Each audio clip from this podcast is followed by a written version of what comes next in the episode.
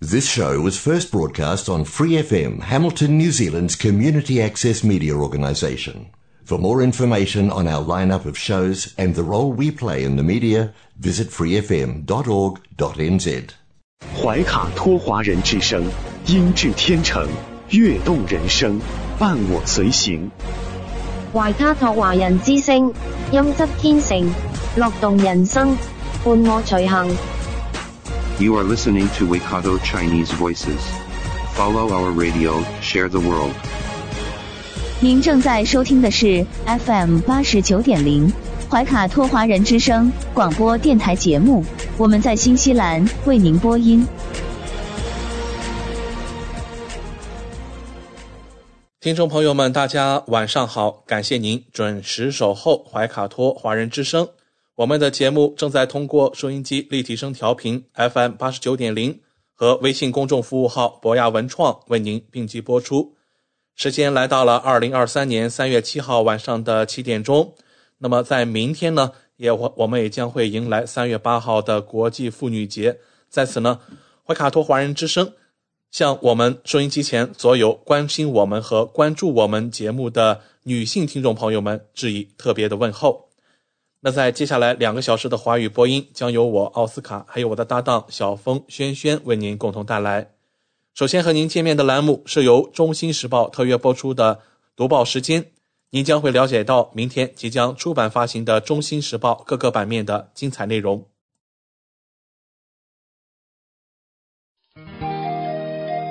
关注天下，服务新华，主流视野，时代情怀。读报时间由《中新时报》特约播出。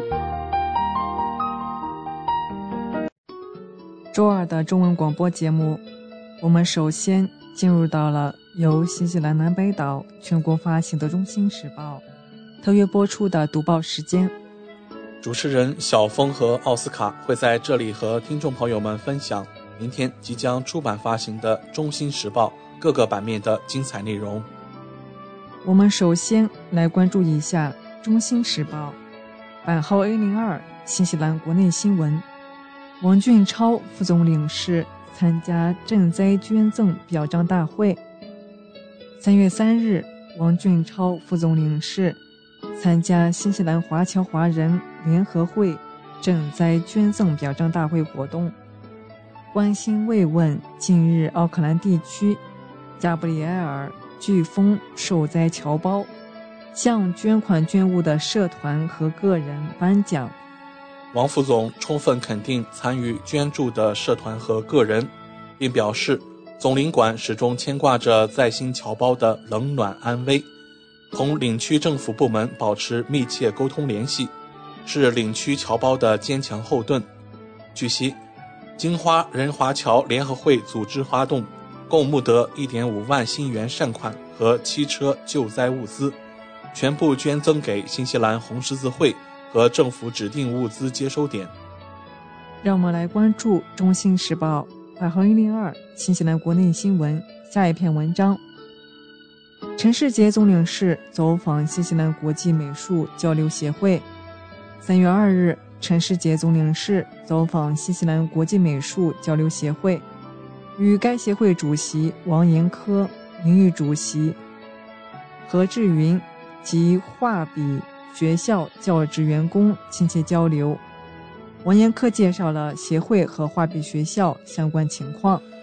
陈总肯定新西兰国际美术交流协会在新传播中华优秀文化所取得的成绩，希望其坚持创新发展，推动文化交融，为促进中新民心相通做出更多贡献。让我们来看《中新时报》A 零二下一篇文章。陈世杰总领事走访新西兰中国旅行社。三月一日，陈世杰总领事走访新西兰中国旅行社有限公司。新西兰中旅总经理李瑞琴女士介绍了公司历史、现状及后疫情时代发展规划。陈总积极肯定新西兰中旅长期扎根新市场取得的成就。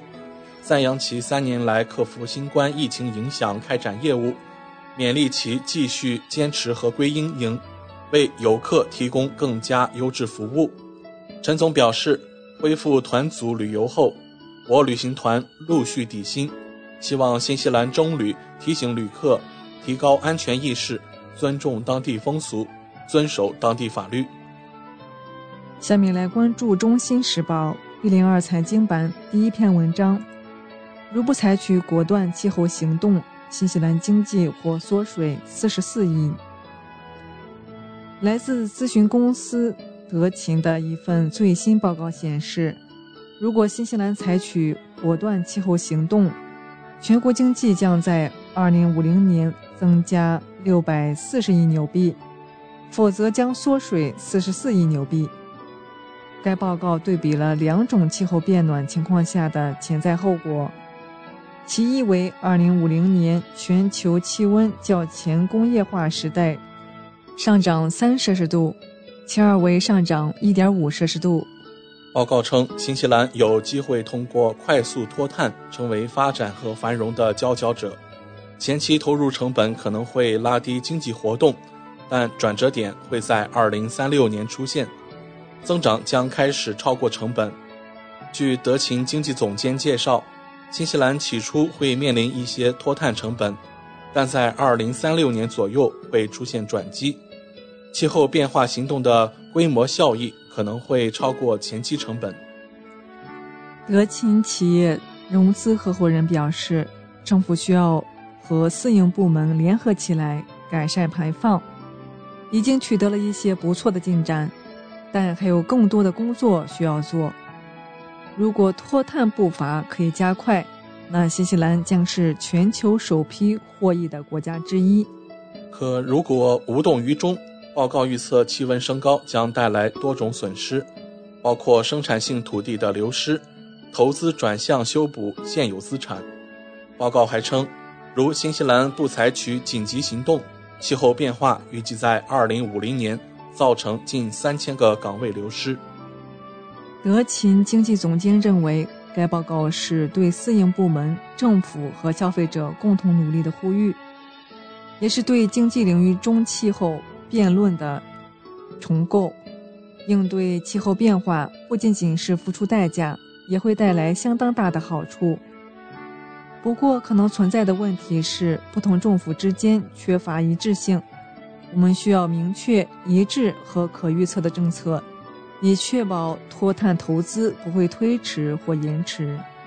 令人担忧的是，报告认为预测十分保守，文中所描述的估计是保守的，没有明确模拟一系列影响，例如个别自然灾害和极端事件、水资源可用性和海洋酸化。尽管实现1.5摄氏度是一个全球性目标，且新西兰对全球碳排放的总体贡献很低，但德钦称不能无所作为。如果不改变，主要出口可能会受影响，因为承诺零排放的贸易伙伴会开始关注进口的可持续性。让我们来到《中新时报》B 零三留学移民版第一篇文章：超两万份签证申请积压。华人受影响最大。二零二一年年底，新西兰移民局推出了二零二一居民签证，目的是为了在边境封锁期间，为那些在经济领域发挥关键作用的人提供确定性。然而，截止目前，仍有数万人还在焦急地等待签证。去年七月三十一日，该类别签证的申请通道正式关闭。截止当时。移民局共收到了十万六千份以上的申请，但仅有约八万份获批。根据移民律师顾律师介绍，他代理的很多客户仍在等待签证下来，而面对移民局的办事效率，顾直言不合理。另外，他还表示，移民局在审理签证时，明显存在种族歧视。并对不同国籍进行差别性对待，比如在审理中国人申请的签证时，就会额外增加国家安全测试。顾律师告诉记者，当前大约有两万六千份申请悬而未决，我相信其中很大一部分正在接受移民局的国家安全检查。他说，我认为移民局对申请存在种族歧视，或者正根据国籍对申请人进行定性，因为大多数因此类审查而面临延误的人都是中国公民。顾律师已经向移民局提出正式申诉。他说，移民局执行国家安全检查的方式是违法的。顾在他的投诉信中写道：“很明显，根据法律界定，新西兰移民局不能标准化的执行国家安全检查。移民局必须考虑每个申请人的个人情况，然后再决定他们当中的任何一个人。”是否会对新西兰构成潜在的安全风险？他说：“就他个人的理解，新西兰移民局实施国家安全检查的方式是非法的。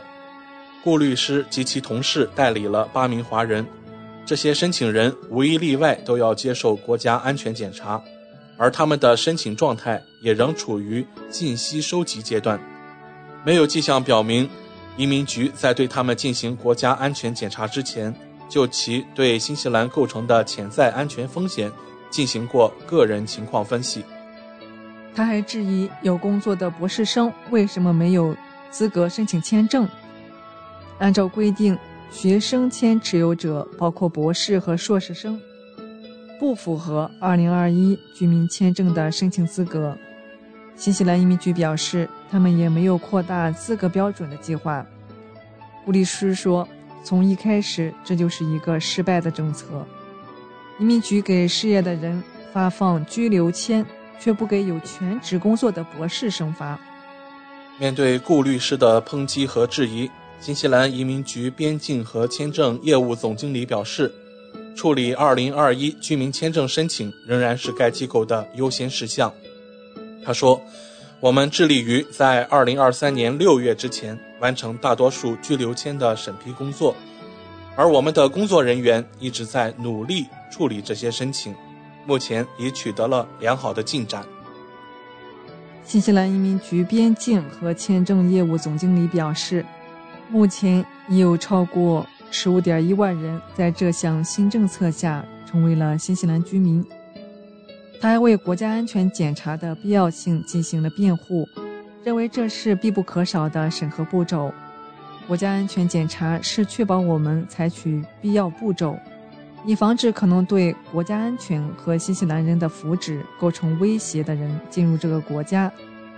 它是签证审批程序的重要组成部分。新西兰移民局边境和签证业务总经理说。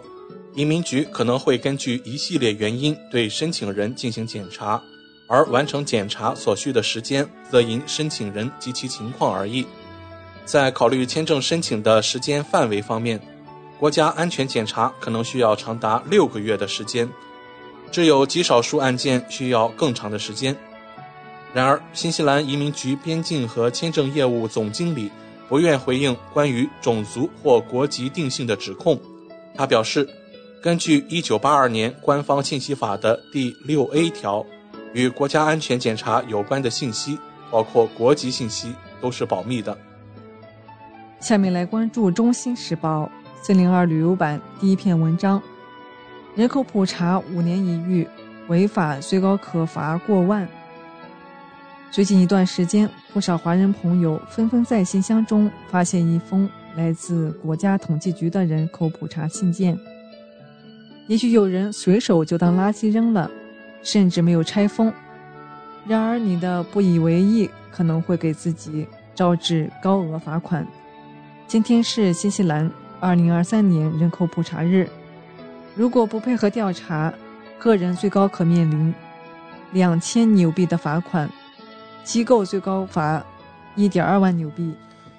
新西兰人口普查是一次全国性调查。每五年展开一次，是对个人及其居所的官方统计。人口普查一方面可以让民众了解新西兰在过去五年间发生的变化，另一方面也可以帮政府和其他组织掌握最新形势，以便更好为百姓和社区服务。往大了说，人口普查关乎政府每年的预算案如何编制，资源如何分配；往小了说，你所在的社区是否需要新建一所医院、新盖一所学校、新开一条公交线路，也与之息息相关。正因为此，配合人口调查在新西兰是一项强制性义务。根据2022年数据统计法，统计日当天，境内全员必须如实填写人口普查表。如果不予配合或提供虚假信息，个人可面临两千纽币罚款，机构为一点二万纽币。千万不要以为罚款只是政府虚张声势，因为在上一次人口普查过程中，新西兰就有六十人因拒绝填表而遭到惩罚。今年的官方统计日定为三月七日，也就是今天。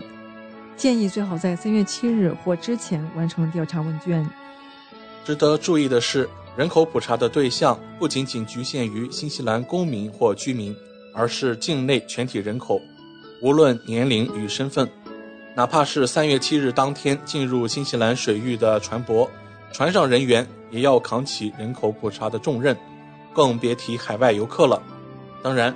如果你平时常住新西兰，恰好三月七日不在境内，那今年的人口普查将与你无关。人口普查主要涉及两份问卷，一份为居住地调查，另一份为个人情况调查。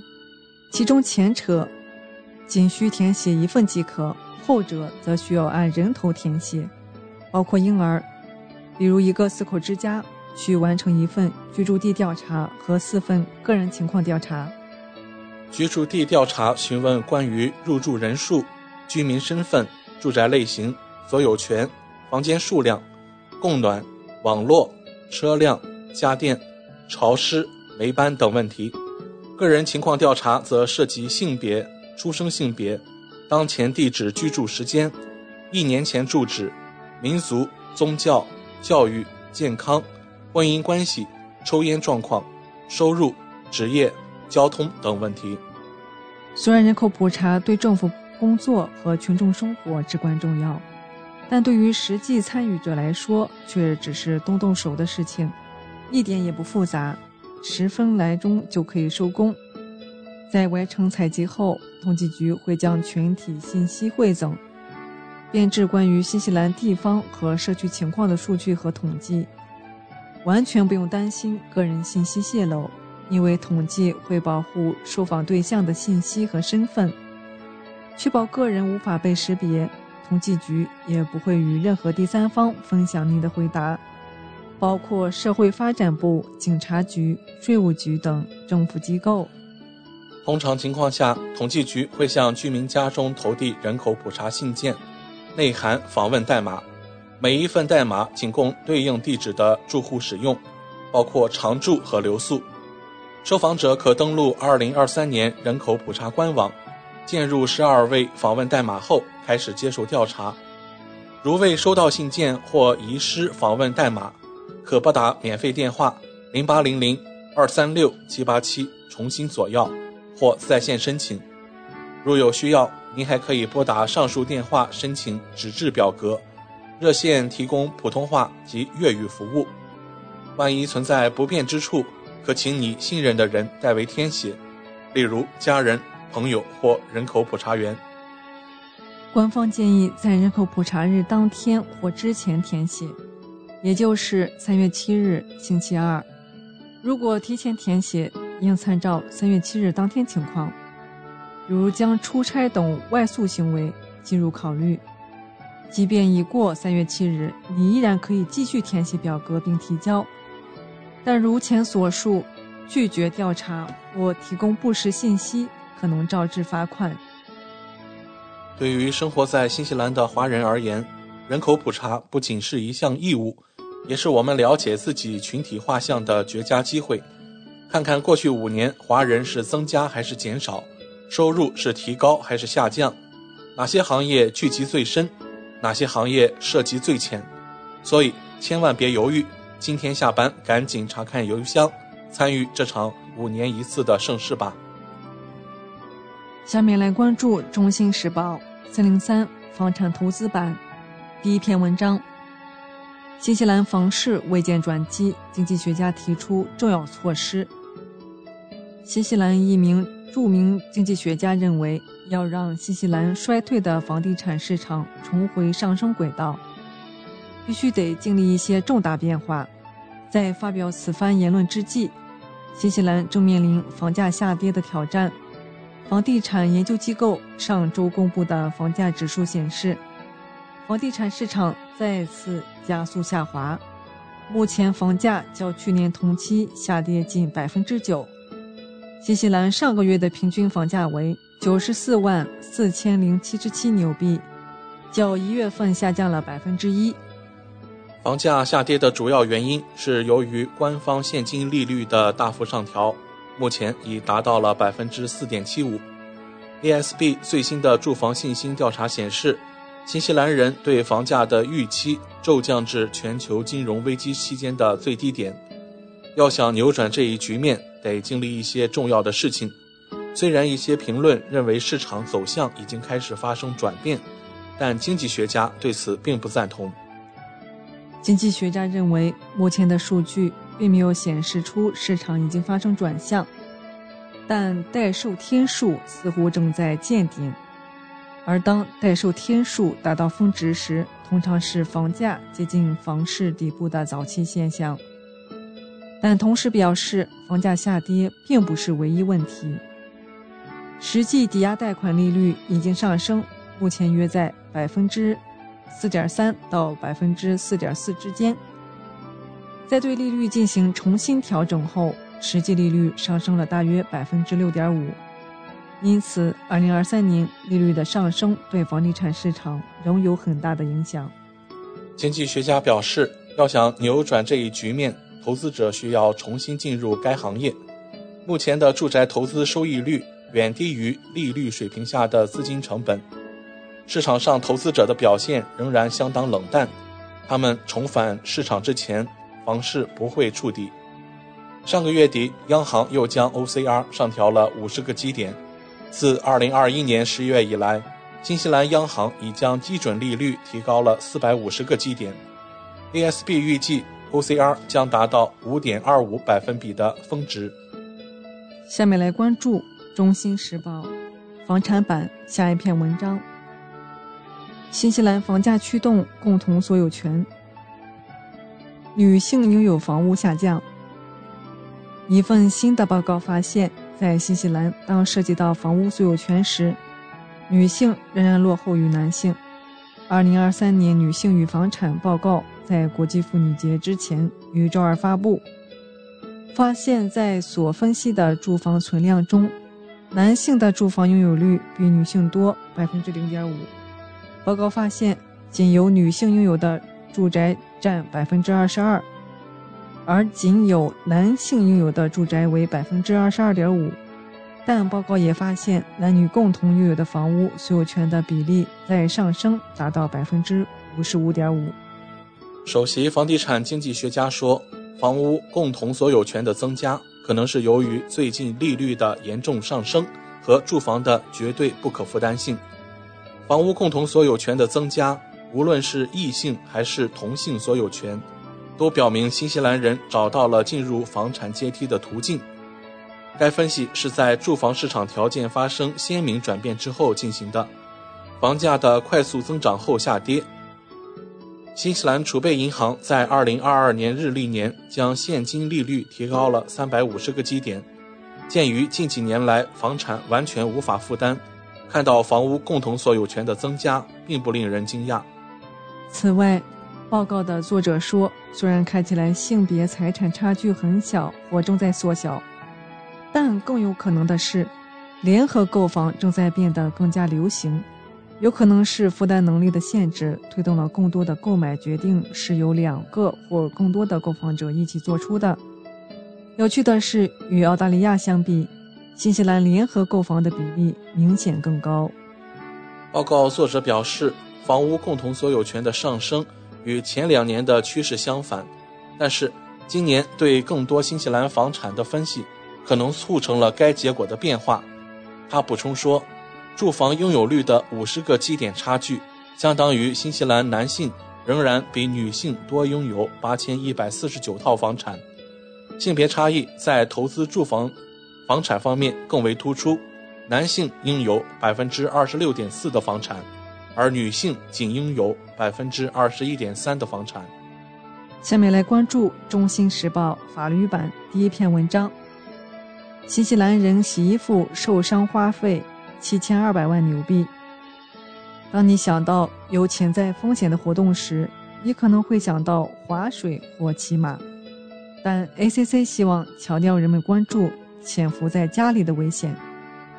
据该机构称，事实证明，日常家庭活动每年都会造成数以千计的伤害。ACC 的发言人说，家庭伤害是新西兰最常见的伤害形式。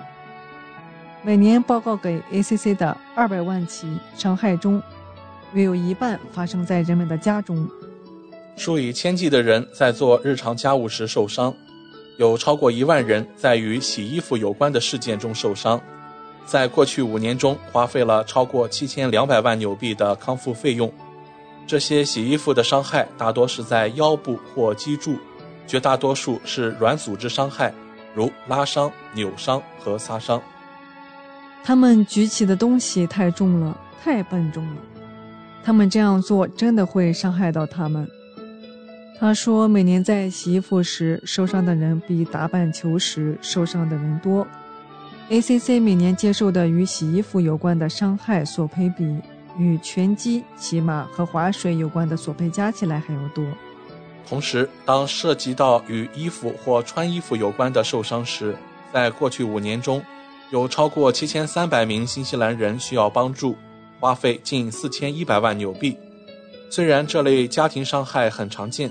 但他们是可以预防的。当我们受伤时，伤害不仅影响我们自己，还影响我们的朋友、家人和工作伙伴。这些伤害是可以预防的。我们所需要做的就是把事情放慢一点，把事情想清楚，以安全的方式去做。这样我们可以完成工作，我们还可以去做一堆我们喜欢做的其他事情。至于洗衣服。ACC 建议人们可以做较小的负荷，并在抬起沉重的篮子时保持背部直立。他说：“受伤的日子对许多人来说可能很艰难，新西兰人应该尽力避免受伤。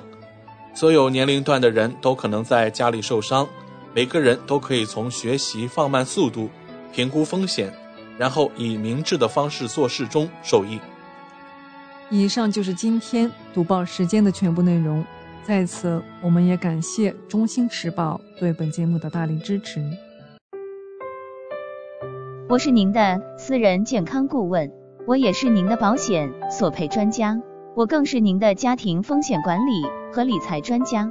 丽丽谈保险，每周二晚上七点半准时与您相约怀卡托华人之声。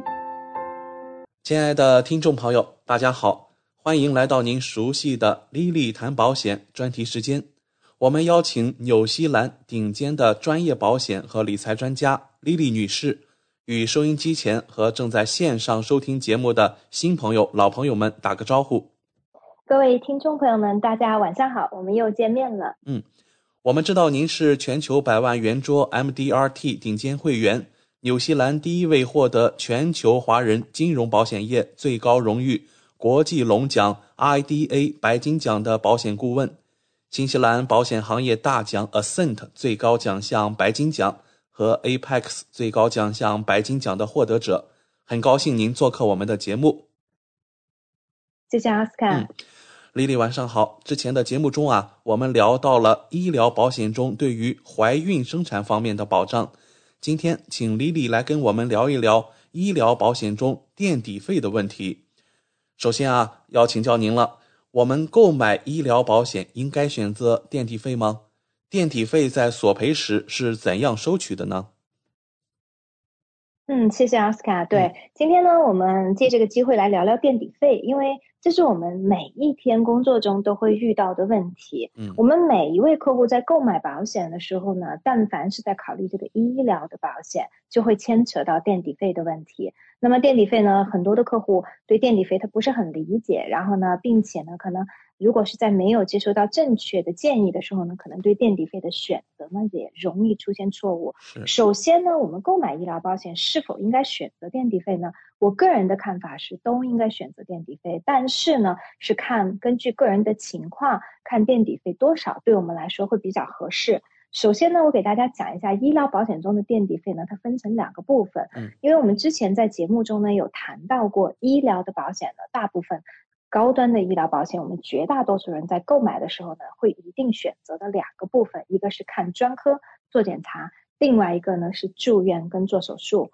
那么我们绝大多数人购买医疗保险都会选择这两个部分，看专科做检查，加上住院跟做手术。所以呢，垫底费的应用呢也会存在这两个部分。我们可以在看专科跟做检查的部分选择垫底费，也可以在住院跟做手术的部分选择垫底费。那么问题就在这里，我们是否两边都应该选择垫底费呢？还是我们有一边不应该选择垫底费呢？有些人市面上的这个医疗的保险呢，它有分两类的公司，一类的公司呢是它这个垫底费的选择呢是非常的灵活，你可以自自愿选择这个垫底费，所以呢，我们可以选择在看专科跟做检查方面选择垫底费有或者是没有，通常是两个档，零垫底费就是没有，还有两百五十块钱是有垫底费，然后第二个呢就是我们在。住院跟做手术方面，我们也可以自由选择这个垫底费，那这个档就会比较多了。大多数的公司呢是零、两百五十块钱、五百块钱、七百五十块钱、一千块钱、两千块钱、四千块钱，甚至于更高。那么，所以呢，第一类的公司呢，就是我们可以自愿的去选择是否要在看专科跟做检查，或者做住院跟做手术上面添加垫底费。那么垫底费顾名思义。就是我们在索赔的时候，我们需要自付的，或者叫自付额，我们英文中叫 excess。如果大家有买汽车保险的，大家就对垫底费这个概念一定不陌生了，因为汽车保险里面呢，一定也会有垫底费，包括我们买房屋保险、财产保险、汽车保险都会有垫底费。那么很有意思的是呢，可能像房屋、财产、汽车类的保险的垫底费呢，是每次索赔每次付，可是呢，我们在医疗保险的这个垫底费呢，一年只需要付一次。那这个年的计算呢，无论是以保单年或者是索赔年计算，它都是一年只需要付一次。那么刚才我提到了第一类的保险公司呢，就是我们在看专科跟做检查、住院做手术可以任意选择垫底费。第二类的保险公司呢，它在专科检查部分它有强制性的垫底费，通常是两百五十块钱。嗯，那么这样的保险公司呢，它就是。在专科跟检查部分呢，它强制应用了两百五十块钱的垫底费。那么在住院手术部分呢，我们可以自由选择我们要不要去选择这个垫底费。那话就回到这边来了，如果我们在专科跟检查部分被强制的放了两百五十块钱的垫底费呢，就会出现一种状况。我们大多数的人可能相对来说，在比较年轻的时候还是比较健康的哈。那么所以呢，可能我们今年呢，可能就遇到有需要做一次 B 超，我可能就肚子痛。那么我做了 B 超以后呢，结果是正常的，那我后面就不需要再往后面再有额外的索赔或者是就医了。嗯，那我可能这个 B 超的费用呢，可能花了两百八十块钱。那么我的保险因为在专科跟检查方面，它有强制的两百五十块钱垫底费，那么我就只能索赔三十块钱，对不对？那如果是遇到这样的状况，大家就会觉得，嗯，好像这个保险也没有什么作用，因为我想赔的东西基本上都是我自己在出钱。还有一种情况呢，就是我们可能需要看专科，我比如说皮肤过敏，我需要看一个专科，可能这个专科呢，可能就是三百块钱。然后呢，因为我在专科跟检查方面呢有两百五十块钱的垫底费，那我可能最后就只能赔五十块钱。即使说呢，这个垫底费我一年我只需要付一次。可是呢，如果我每一年我的索赔可能就一次比较小的索赔，那么这个垫底费呢，很大程度上可能就阻止了我们去使用这个保险。因为当我们意识到说我自己只能够索赔五五十块钱，我自己要付两百五十块钱，有的人甚至可能就会选择去排队。如果他这个问题不紧急的话，不是那么紧急的话，那么这个就完全就是我们在讲 defeat the purpose。为什么我们要买这个保险？我买保险就是不想去排队嘛，对不对？就想要说有问题可以走私立，可以直接去做检查或者看专科。那么就回到了刚才的第一个问题上，是否我们应该选择垫底费呢？我刚才的第一个，我我我个人的看法是应该，但是我个人认为在专科跟检查部分不应该选择垫底费，这是我个人的看法。这是为什么？我做这行二十多年，我们每天帮客户处理索赔，二三十个索赔非常正常。大多数的客户都是看专科做检查，当然也会有住院跟做手术方面的这个索赔。可是绝大多数的索赔呢，还是在看专科跟做检查。那么，所以可想而知，如果这个客户有两百五十块钱的强制垫底费，或者他自愿选择了两百五十块钱的这个专科检查部分的垫底费。那么索赔的时候，就有很多东西都赔不了，便宜的一些东西赔不了，或者他能够赔到的会非常少。那么可能大家这个觉得索赔的意义就不大了。所以呢，我个人认为，至少我自己的保险我是这样选择的，我不会在专科跟检查方面选择垫底费，而且我自己也不会去购买在专科跟检查方面有强制垫底费的这样的医疗保险。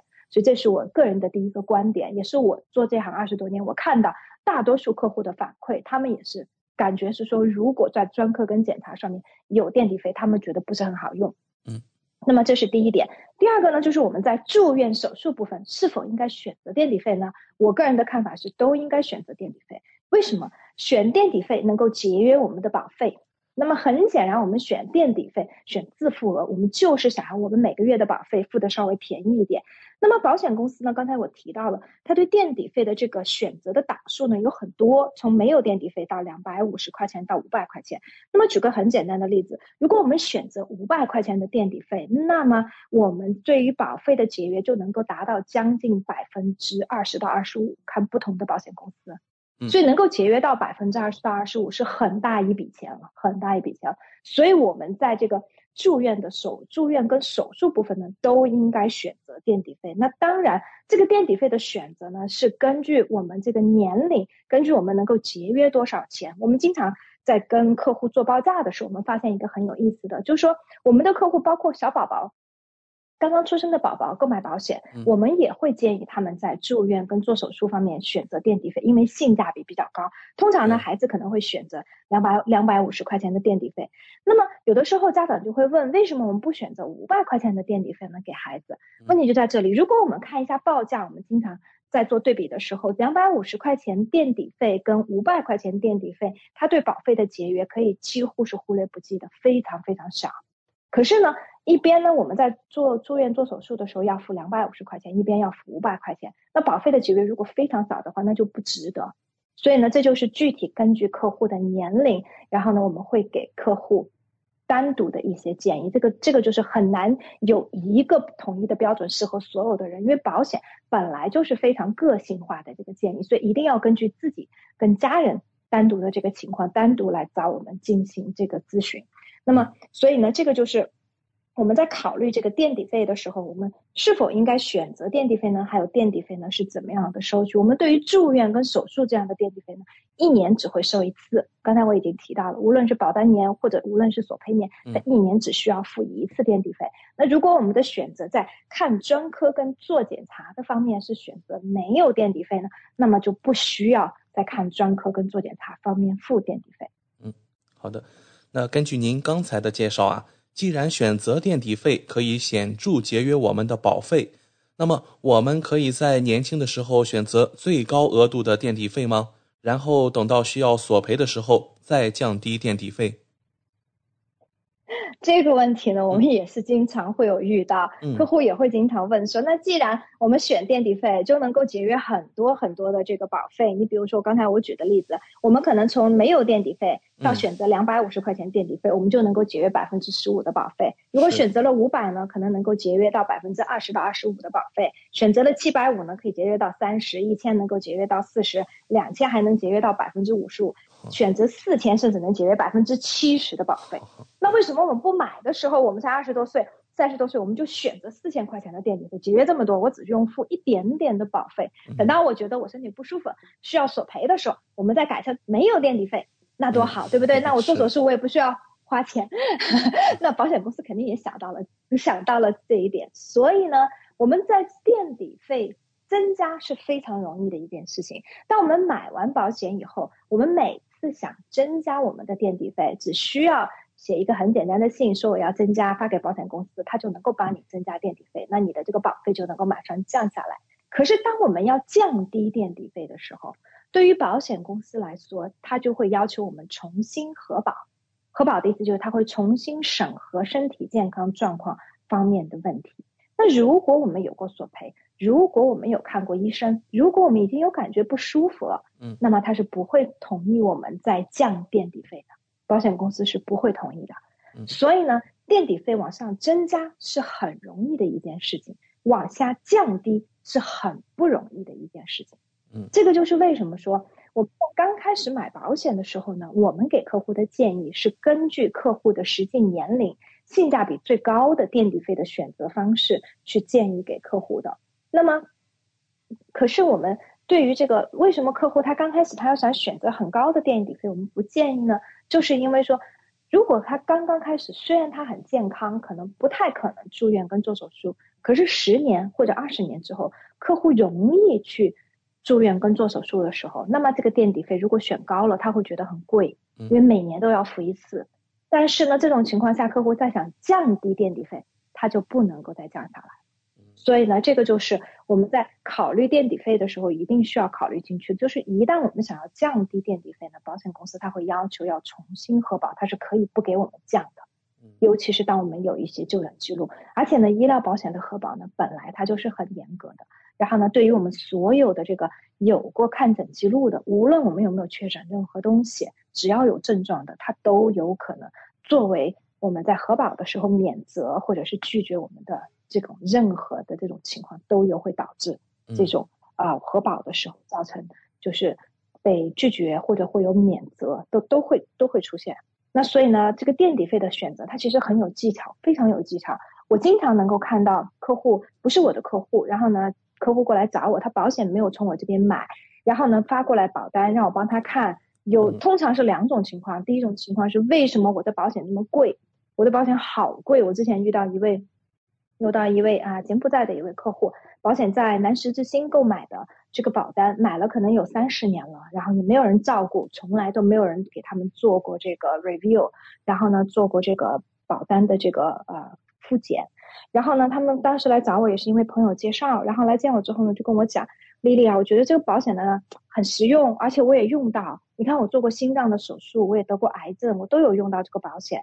而且我也觉得我不能够没有保险，又很重要，我必须得把它留着。可是我越来越付不起了，这保险实在是太贵了，确实是贵。然后我看了他的保单之后呢，然后我就问他说：“你原来的保险顾问呢？为什么你从来没有做过 review？” 他说：“我保险顾问卖了之后就就不做了这一行，所以我也找不到是谁。”然后呢，我索赔，那我就直接找保险公司嘛，也没有问题。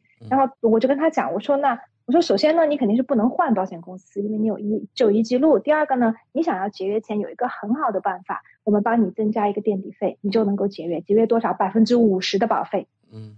然后呢，最后就帮他加了一点垫底费，他就真的节约了百分之五十的保费。然后呢，他跟他家人出门的时候就很高兴，从我公司出去的时候就跟我讲：“你什么时候来我店里啊？我请你吃面包，因为他们是开面包店。”然后，所以呢，有的时候就是我们在帮客户看他们已经购买的这个保单里面呢，有一些地方从我们专业的角度能够看得到，怎么样去做性价比最高，能够明显的帮客户能够节约钱。嗯。呃，还有这样一种情况，为什么我的保险和我朋友的保险都有同样的垫底费，但是我在做胃肠镜的时候需要支付垫底费，而我朋友不需要支付呢？这个问题问得好，我们也是很多时候经常能够遇到客户来询问这样的问题，甚至于说我们自己的客户，因为在两家不同、三家不同的公司购买，有时候也会遇到这样的问题。这个问题呢，就是。纠结于在保单保险公司的保单，它的定义不一样。首先，我给大家解释一下，刚才在讲到这个垫底费的时候呢，我们已经提到了垫底费呢，它有两个部分，它可以应用垫底费，一个是住院手术部分，另外一个是专家检查部分。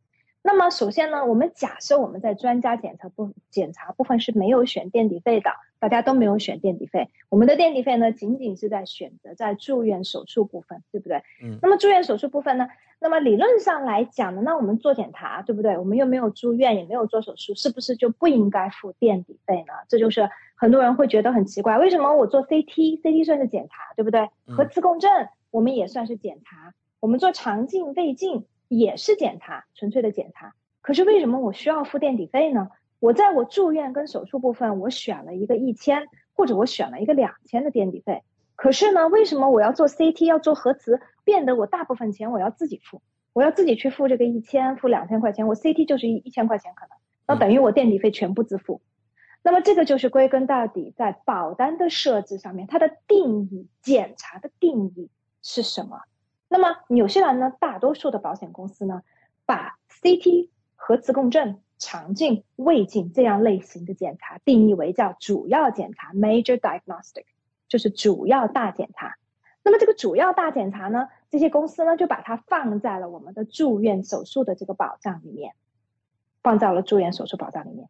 所以呢，如果我们在住院手术部分我们有选择垫底费，那我们做这些主要检查，那我们也必须要付这个垫底费。你比如说比较常见的公司 Southern Cross。南池之星的保险，我的客户呢就很有意思，有一家客户，然后呢，孩子们呢是在 AIA 购买的这个医疗保险，嗯，在原来的 Sovereign AIA 购买的医疗保险，爸爸妈妈呢是在南池之星购买的医疗保险，主要是因为南池之星呢它可以带病投保，我之前有提到过有这样的活动，对不对？嗯，那么我们在购买保险的时候能买到，那总比买不到好，对不对？那如果是说什么都不保，那我保险买起来有什么意思？所以。首先考虑的是要能够保上很重要，那么所以呢，这么多年呢，就是客户的家庭呢，就是在两家不同的公司，那这个没有什么问题。可是，在索赔的时候就能够看到明显的差别。OK，两家就是这个客户的两家不同公司的产品呢，在专科检查部分都没有垫底费，在住院手术部分都有垫底费。孩子们的垫底费呢稍微少一些，五百块钱的垫底费；爸爸妈妈的垫底费呢多一些，两千块钱的垫底费。那是根据保费。的这个性价比，他们自己来决定的，因为这样比较便宜。所以呢，在孩子做这个核磁共振、肠镜、胃镜这样的检查的时候呢，孩子就不需要付任何的垫底费。为什么？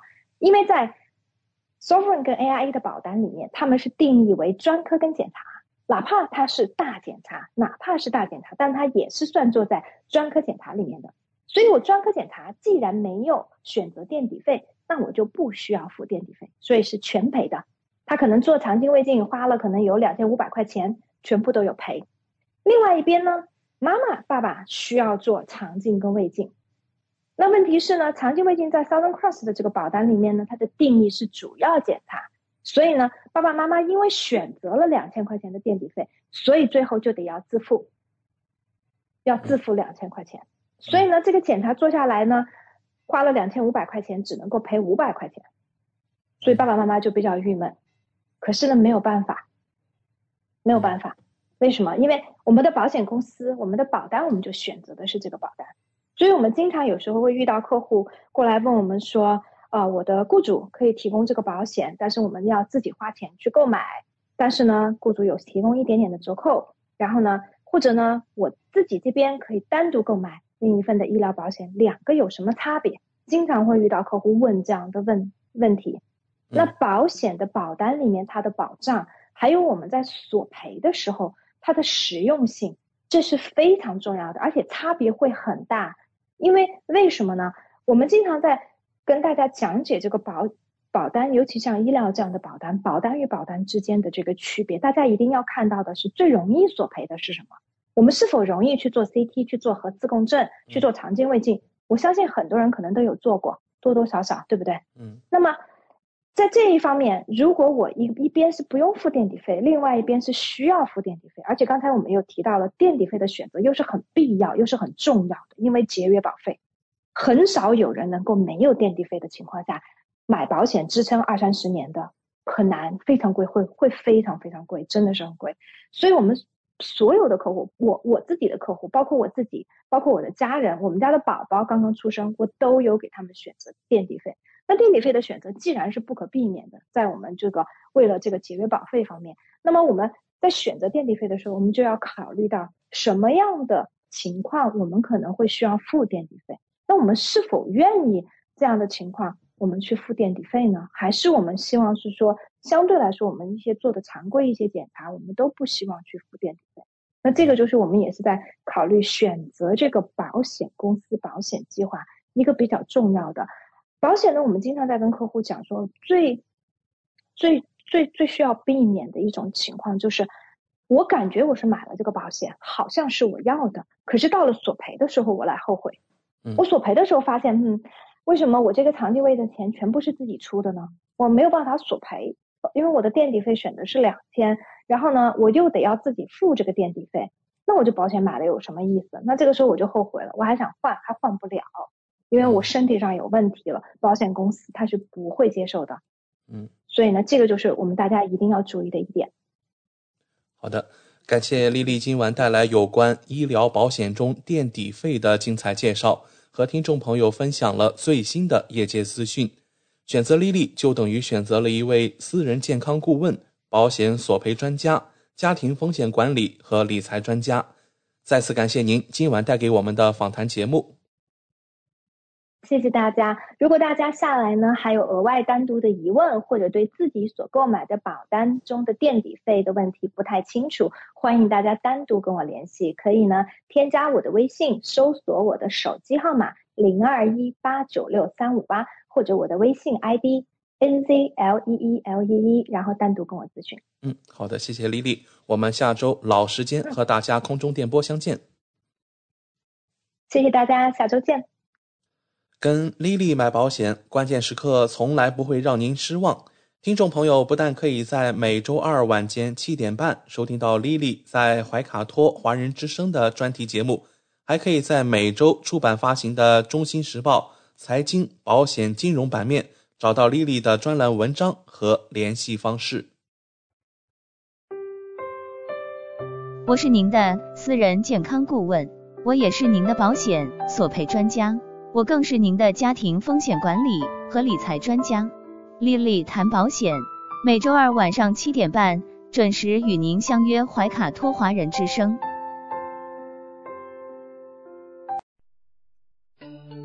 知音知心知天下，同行同心同精彩。怀卡托华人之声美文分享栏目《心情物语》，用耳朵倾听你我的快乐。用心灵关注世界的宽广。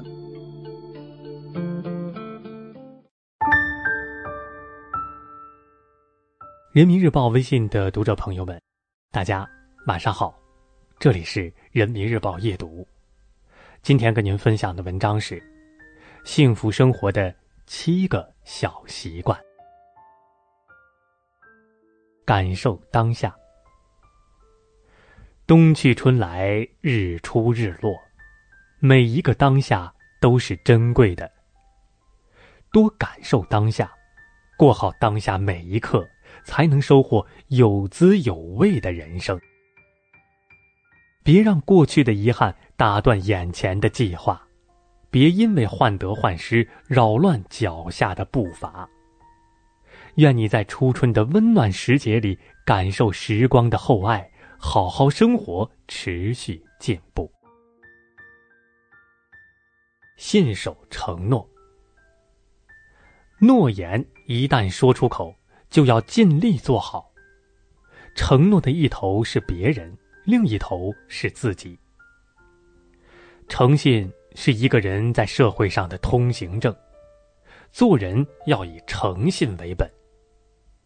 古话讲：“以诚感人者。”人一诚而应，与人交往，只有守住诚信的底线，才能得到别人的尊重。持续学习。俗话说：“读书之于精神，恰如运动之于身体。”拥有持续学习的能力，是一个人成长的关键。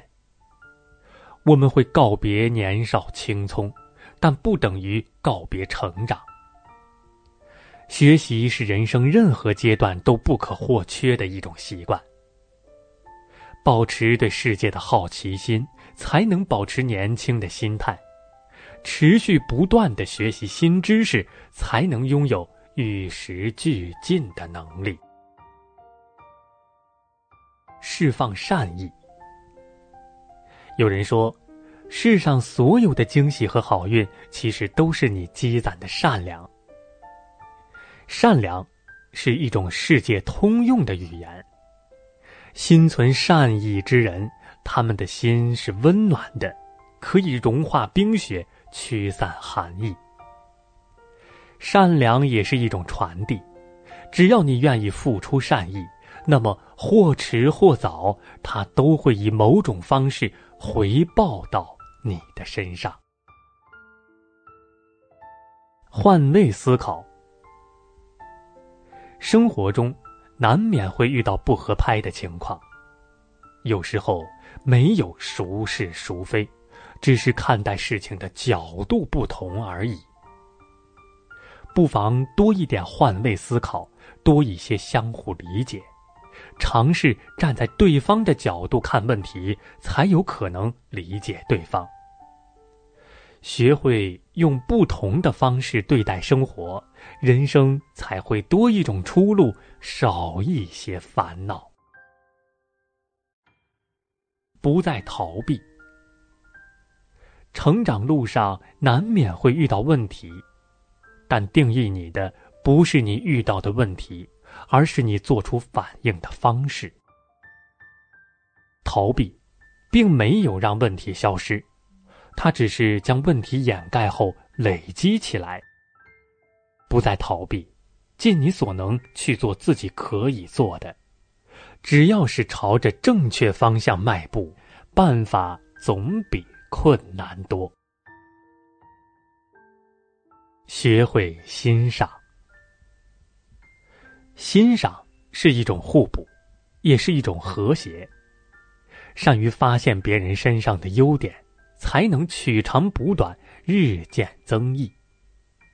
对他人的掌声多一点，人与人的距离才会近一点。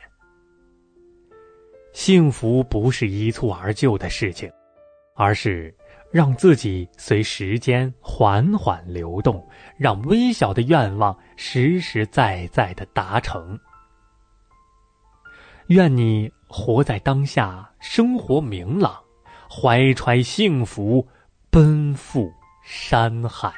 怀卡托华人之声，音质天成，悦动人生，伴我随行。怀卡托华人之声，音质天成，乐动人生，伴我随行。You are listening to Waikato Chinese Voices. Follow our radio, share the world. 您正在收听的是 FM 八十九点零。怀卡托华人之声广播电台节目，我们在新西兰为您播音。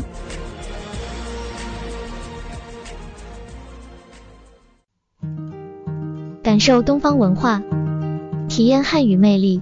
怀卡托华人之声电台主播轩轩主持，中文了不得，让您足不出户，感受地道中文，轻松学汉语，快乐中国行。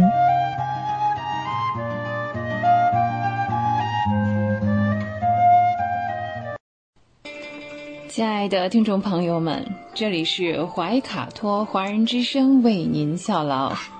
接下来呢，是轩轩为朋友们带来中文了不得。无论在祖国还是海外，熟悉的乡音总是让人感到温暖亲切。中文不但博大精深，而且好学好玩，很有趣。比如我们这个小栏目的名字“中文了不得”，还可以说不得了，更可以说了得。像这样的排列组合方式，在全世界的语言中恐怕是独一无二的。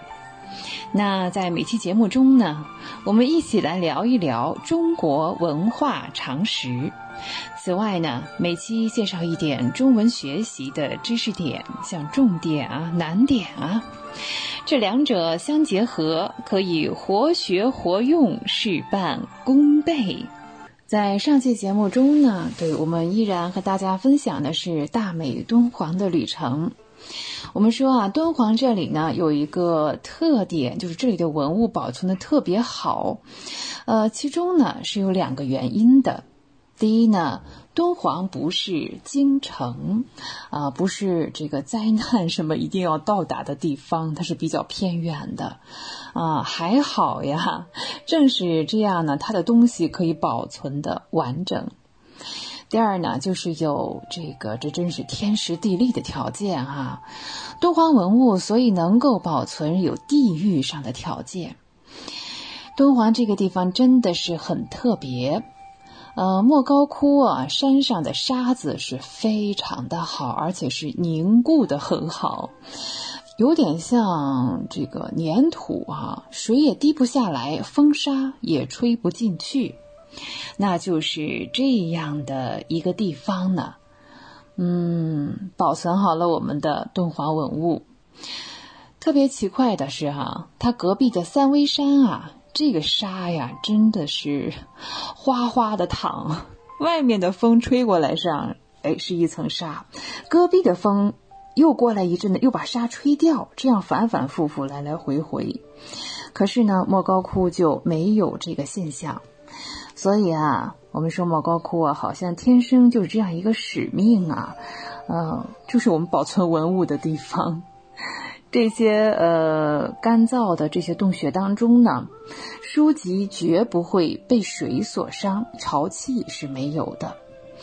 所以千百年来，一千两百年，最早是晋惠帝的东西，差不多是两千年的东西呀，还保存的这样好。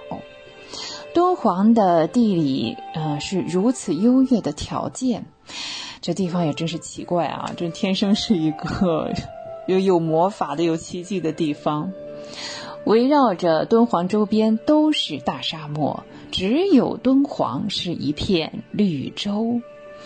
进玉门关的第一站，在大沙漠里旅行，大山底下旅行，忽然看到一片绿洲，哎呀，这心情真的是开心的不得了。啊，了不得，了得，啊！所以啊，印度来的这个大和尚啊，一般他们到这儿来哈，会在敦煌这里待下来，而且呢，一待就是一年两年，把身体养好了之后再走。这真是天赐的一个绿洲啊，来保护我们的文化，而且呢，所有的东西无论是什么，都是完好的。而且呢，什么东西啊都是有系统的，所以呢，我们现在看哈，敦煌学所研究这些东西啊，之所以能称之为敦煌学，那这个哎学学习的学字在这儿是什么意思呢？在这里的学啊，就是说是一种东西有系统的、有原始发生、发展到衰落的次序，这就叫学。那敦煌就是这样一种东西，就是学。敦煌所有的资料、卷子也好，壁画也好，塑像也好，每一样东西呢，都可以作为我们中华民族文化的见证。蒋两夫先生呢，曾经给我们举过一个简单的例子，譬如呢，说敦煌的建筑。中国古代的木建筑的样子，哈，这个保存的是这样。嗯，大家把宋人写的一本书讲中国古建筑的书《营造法式》，哎，这本书在前期啊，我们说，呃，钱伟长先生这个中国古代科技发明。哎，这本书呢，在我们前面几期的节目有一个中国历史上的科技发明当中提过，对，就是这本《营造法式》当中所说的呢，中国古代建筑木结构的情况与之相比呢，在敦煌里都可以发现，比如我们说这个翘。哎，翘起来的“翘”这个汉字哈，它实际上呢是建筑当中的一个结构。《楚辞》里面的“翘”就是板翘角，那这个翘角呢，只在中国建筑里面有，而且呢也是只有木结构才有，石头真的是没法把这个翘起来的哈。但是木结构呢，嗯。不是说百分之百都是优点啊，它也有它的这个短处。比方说呢，它真的没有办法展开的特别特别大。但是呢，在中国建筑学中有一个展开很大的方法，叫做斗拱。对，许多斗拱这个加在一起、叠在一起啊，一层一层的斗拱，可以把一个建筑扩到很大很大。那这样东西啊，在敦煌里也可以清清楚楚的看到。因此呢，无论讲什么，无论讲哪一门学问的人，哎呀，都建议大家到敦煌哈，这个细细的去观摩一下。呃，但真是敦煌这么大，应该去看看啊。嗯。这个观摩呢，走马观花也好，但是细致的看，恐怕也得一年两年哈。特别是讲这个木结构建筑的，咱们看看敦煌的呃木结构建筑，看看敦煌的壁画。呃，如果是研究这个服饰的啊，或者衣冠制度的，咱们也可以到敦煌去走一走，看一看都有什么。因此啊。啊，我们讲敦煌这个学科，国家这么重视也是有来源的。那敦煌学这个课题呢，无论在现在还是未来，都会有大幅度的发展。同时呢，这里我们要提起习近平主席对敦煌的研究呢，也是特别的关心。哪怕是敦煌那里下了雨，他也要打电话来问一问呢。啊，我们继续这个敦煌的旅程哈。呃，敦煌的卷子的价值，在前面的节目当中啊，我们聊了很多了。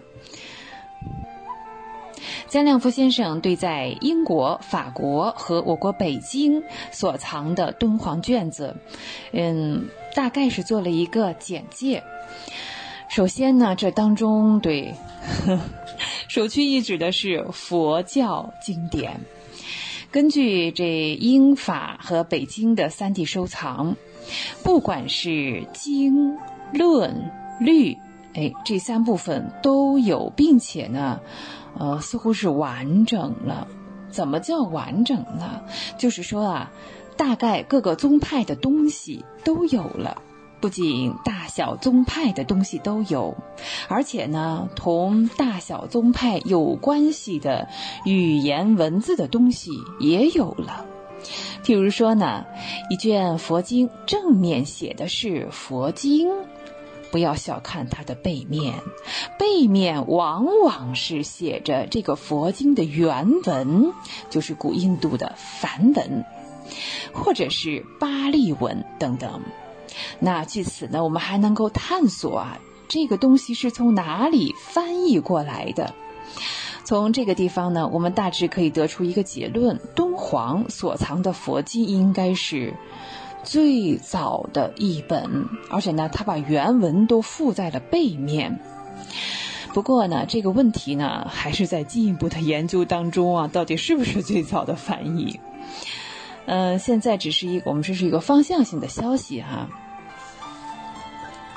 所以呢，在姜亮夫先生所见到的这三地所收藏的佛经的卷子，与现在流行的这个流传的这些佛经比较啊，有一些呢，我们甚至认为当时已经散佚了。像日本人的大正藏，把这些东西呢，在大体上已经收了进去，可以说。嗯，敦煌的佛经啊，我们在国内有些散佚的东西，在国外啊有人整理，这点我们应该知。还有一点，敦煌的经卷呢，主要是写本，那就是大多都是抄写人的姓名、抄经的时代背景材料等等。另外呢，除了写本，还有刻本。这个刻本啊，大概是始于唐代末年，唐德宗以后。那这个写本还有刻本的差别啊，这是相当大的。嗯，可能是这个修改的一个关系啊。刻本呢，除了刻佛经以外，还有刻佛像的哟。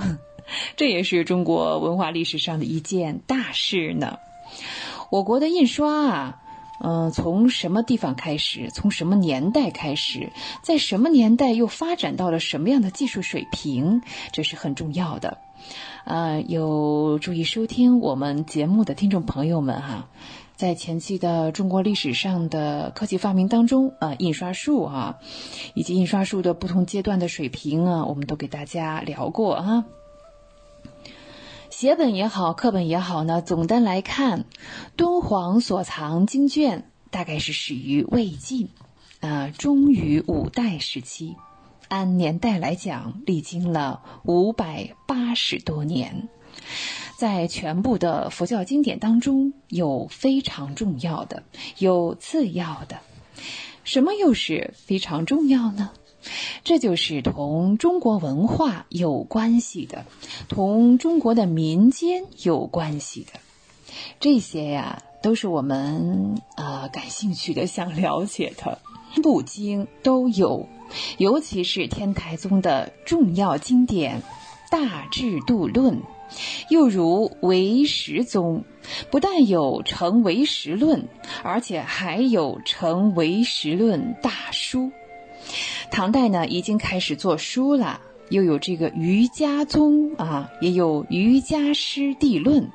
总之啊，各宗各派的主要经典都有了。假如把它排比一下哈，大概得有几十种经典都是最重要的，像这个《金光明经》《金刚般若经》《大比丘尼结摩经》。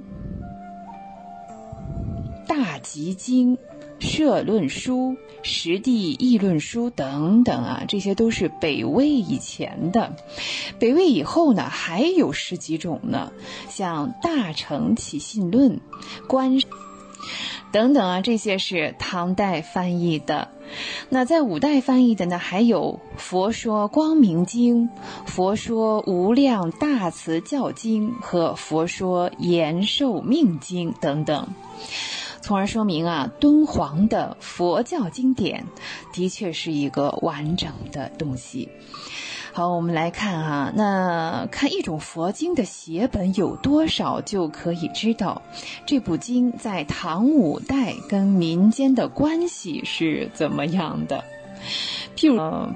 维摩诘经是在所有发现的唐代的卷子当中最多的一种，而这个妙法莲华经啊，也是多得不得了哈。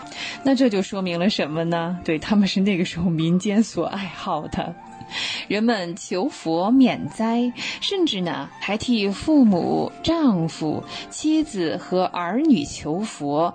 哎，这几部经啊，都在抄写之列。研究唐代的佛经啊，这几个问题也是很重要的，是吧？统计写经的多少呢？真是件，真是蛮有趣的事情。三帝所藏的到底有多少呢？哎呀，大体来说得加起来有七十多种啊。至于卷数啊，数不胜数啊，这很难说了。嗯，在发现的这个敦煌卷子当中啊，嗯，这个纸张呢，有的是完成，有的不完成。啊，我们自己呢也不敢就是随意的去给他补。譬如呢，《金刚经》两卷，是不是说就只有这两卷呢？很难说。种数呢，大约是七十多种，卷数是不敢估计的啊。再看啊，佛教啊，同我们这个中华文化的关系，这更是敦煌学当中的重点。佛经有几件事情哈，同我们的呃民族文化有非常大的关系。第一呢，是异族的文字，就是前面所提的哈，呃每一部哈，而不是每一卷都这样哈。就像我们前面所提到的，不少的经卷呢，正面是译文，它的背面呢是原文。这些文字别处是看不到的。譬如说民间流行的《金刚经》，有十几种文字的写本啊，嗯，但是目前在国内哈，呃，找不出这个两种来，嗯。而这个敦煌发现的《金刚经》卷子背面却有很多奇奇怪怪的文字，哎，这些文字实际上就是外语哦，可以说明哈我国同外国的文化交流。不仅如此，至于中国的像呃像佛教啊、道教、儒家经典，同国外文化的关系怎么样呢？从这里也可以看得出来。因此呢，佛经卷子的背面有外族的文字啊，这件事情真的是文化史上非常重要的一件事。这些文字呢，啊，那这些外族文字呢，有一些呢，现在连他本国都找不到了。嗯，懂的人呢，在全世界呢，也恐怕也没有几个了啊。这文化的消亡啊，对。呃，敦煌的经卷呢，不仅有这些文啊，我刚才讲这些什么梵文啊、巴利文。等等啊，不止这两种。借助敦煌这些卷子呢，有的民族发现自己的古文字是什么样子，所以呢，敦煌学哈不仅仅是对于中国人，在全世界也会引起大家诸多的关心来，这也是一个因素。每个人都愿意他祖先的文化能够有一个历史记载，他找不到这种材料，但是中国有。这样一来啊，中国的材料就更加的宝贵了。所以呢，嗯，我们还是说啊，现在还是有洋人呢，现在天天想着办法啊，是坑蒙拐骗偷啊，明着抢呀。这个敦煌的卷子，无论在哪里，他们的价钱都是天价，嗯，高的不得了。这是最贵的文物，嗯，实际上也是最不应该卖出的。啊，所以它为什么不珍贵呢？敦煌卷子里存在国外民族的文字，嗯，这也是我们很宝贵的一样东西。另外呢，敦煌的许多佛经啊，在宋哈已经是怎么咱们说这个失传了或者是亡了，但是在敦煌却可以保留下来。这些呢。呃，虽然不是说这个特别流行的，刚才聊过那些，有一些是比较小众的哈经典，比较这个生冷的，但是呢，你看人类文化就是这样哈，越是这个生冷的、偏僻一点的，还是得把它搞全一些。这些经典呢，也是大有价值的。敦煌的佛经有很多是这个译经，就是散译的。姜亮夫先生曾经搞过一个目录啊，前面说我们说日本的大正藏已经是录过一部分，但是也不完整，因此还是需要整理。姜亮夫先生曾经提议可以编一部大书，叫《敦煌大藏经》。如果我们把这个敦煌大藏经做好了，那么我们的敦煌学才算可以是和世人见面了。不然的话呢，作为华夏子孙，我们自己都是惭愧的。作为华夏子孙的人，没有把祖宗的文化遗产好好的保存保护，哎呀，这情何以堪？这是完全错误的一件事情哈。所以这件事一定要做，而且要做好。这工作做起来也是不得了的。同时，实事求是的讲，这也不是一代人或者是两代人就能完成的。好，那聊到这里呢，对我们的第一个小单元啊，暂告一个段落。接下来呢，我们来分享一点点中文的小知识。今天呢，我们先来聊这样一个词，叫“自从”。自从，自从啊，它是一个。介词，嗯，介词呢表示从过去的某一个时间开始，比如说啊，自从来到中国，怎么怎么样哈？自从来到中国啊，汉语水平提高了不少，汉语水平提高了很多啊。再看啊，自从手机出现后，怎么样呢？啊，它就成为了人们生活的中心。真的哈，或者是也是有点有点过于重要了。好，再看，自从城市出现之后，它就成为了人类活动的重点。自从有了想成为作家这个理想之后呢，小白每天都坚持写作。哇，我们的 VIP 原来在忙这个哈。自从有了想成为作家这个理想之后呢，小白每天都坚持写作。好，再看啊，哇！自从见过小白，我对他的观念就转变了。嗯，和我想象的不一样哦。好，再看，嗯，自从我和小白认识，关系一直不错啊。自从我和小白认识，关系一直不错。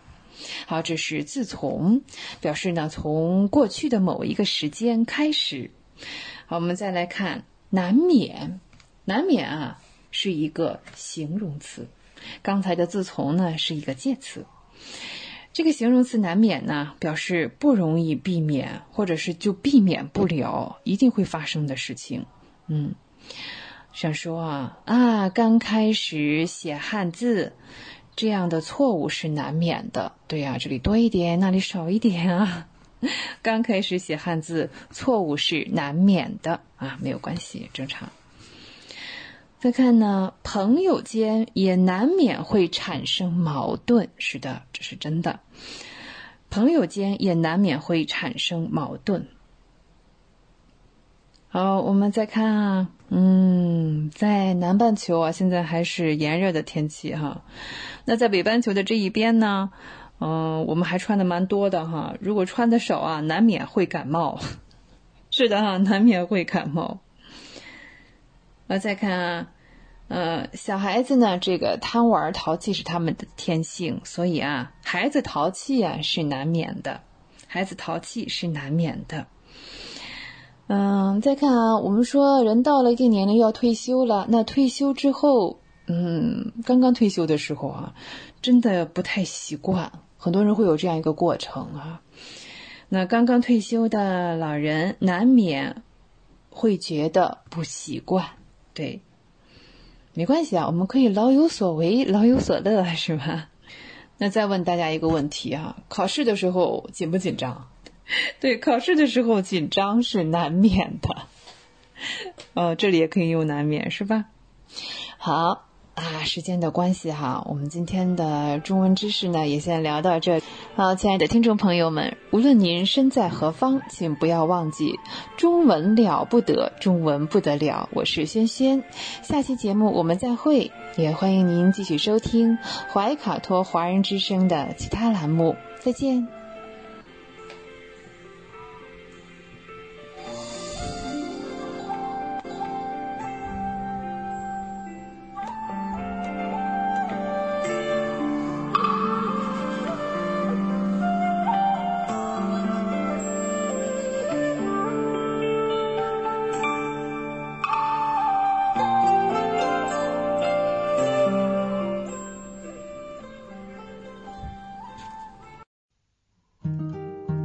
受东方文化，体验汉语魅力。怀卡托华人之声电台主播。轩轩主持，中文了不得，让您足不出户，感受地道中文，轻松学汉语，快乐中国行。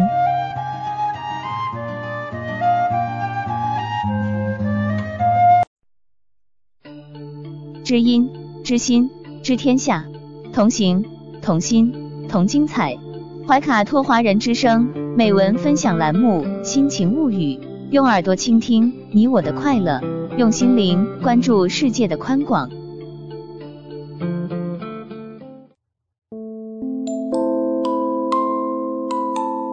你好，欢迎收听故事 FM，我是艾哲，一个收集故事的人。在这里，我们用你的声音讲述你的故事。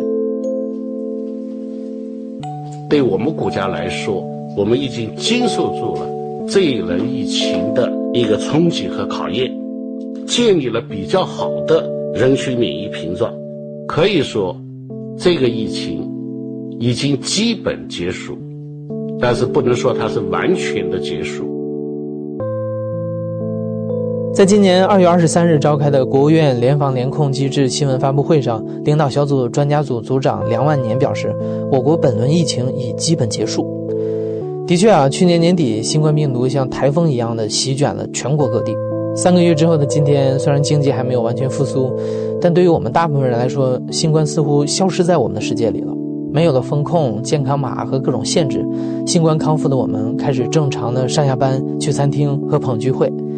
我身边的很多朋友也开始制定了这一年的旅行计划，想把过去三年失去的快乐通通都找回来。疫情时代过去了。我们的人生已经来到了新冠疫情之后的下一站，但是实际上，对于一部分人来说，新冠的影响却远远没有结束。今天的讲述者张丽君，她曾经患有急性淋巴性 B 型白血病，这种病对她的免疫力和肺功能都造成了严重的影响。过去的三个月对她来说是无比的漫长，而且充满了惊慌、茫然和无奈。即使到了今天，张丽君和新冠的抗争依然看不到尽头。他的故事当中藏着我们过去三年的集体记忆，但他的经历又和普通人非常不一样。张丽君的故事要从五年前说起。其实，在患病之前啊，张丽君曾经是一位土木工程行业的高级工程师。他有一位美丽善良的妻子和一个2010年出生的女儿，生活简单幸福。但是，这让人羡慕的生活在2017年10月6号这一天戛然而止。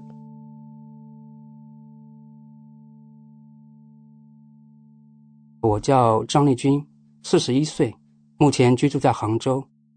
2017年的国庆节10月6号吧。下午三点钟的样子，然后医生把我叫过去，说我的检查出结果出来了，说是白血病。当时听到“白血病”三个字的时候，我其实也挺难承受的，就是真是蛮恐惧的感觉，有点万念俱灰的感觉。我妈、我爸，还有我老婆，他们三个人，我看他们眼睛都通红通红的。这个病的存活率呢，现在大概是五年存活率大概有个百分之六七十吧。如果是要痊愈的话，基本是要做肝细胞移植，以前是叫做骨髓移植，那现在的话更加进步了嘛，就是从血液里面抽取肝细胞，然后输入到患者的身体里面，恢复他的造血功能。真的不想回忆那几年，太难了，希望把它忘掉。在确诊之后，张丽君一直断断续续的住院治疗，受白血病和化疗的影响，张丽君的免疫力急剧下降。他经历了高烧、恶心、呕吐，甚至是肠梗阻、免疫紊乱引起的过敏等等。在疾病和一系列治疗措施的折磨之下，他的体重从一百三十斤掉到了七十多斤，丧失了往日的活力，也失去了工作生活的能力。幸运的是，二零一八年年初的时候，张丽君的干细胞移植手术找到了成功的配型，手术也在二零一八年三月成功完成。但是，干细胞移植手术的成功其实并不代表着痊愈。术后恢复是一个漫长的过程，在恢复的过程当中，张丽君已经数不清自己到底住过多少次院了。如果笼统的计算一下，她长长短短的住院时间加起来至少有九个月。在经过一年左右的治疗和休养之后，一切终于开始往好的方向发展了。张丽君很开心，她觉得自己终于走上了康复的康庄大道，可以回到以前的生活了。但是变化来得很突然。张丽君还没有来得及为自己未来的工作和生活做规划，一则新闻让她再一次陷入了恐慌。二零二零年快过年的时候，突然之间就刷到一个新闻。二零一九年十二月以来，武汉市卫健委发现不明原因的病毒性肺炎病例。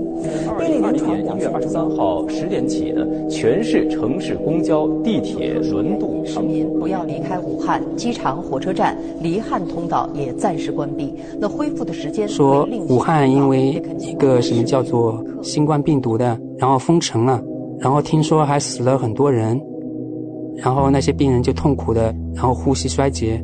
然后就去世了。我当时心里咯噔一下，我说这怎么办？那我不就是那个最怕新冠病毒的那些人吗？像这得了血液病以后，他这个免疫力恢复是一个很漫长的过程。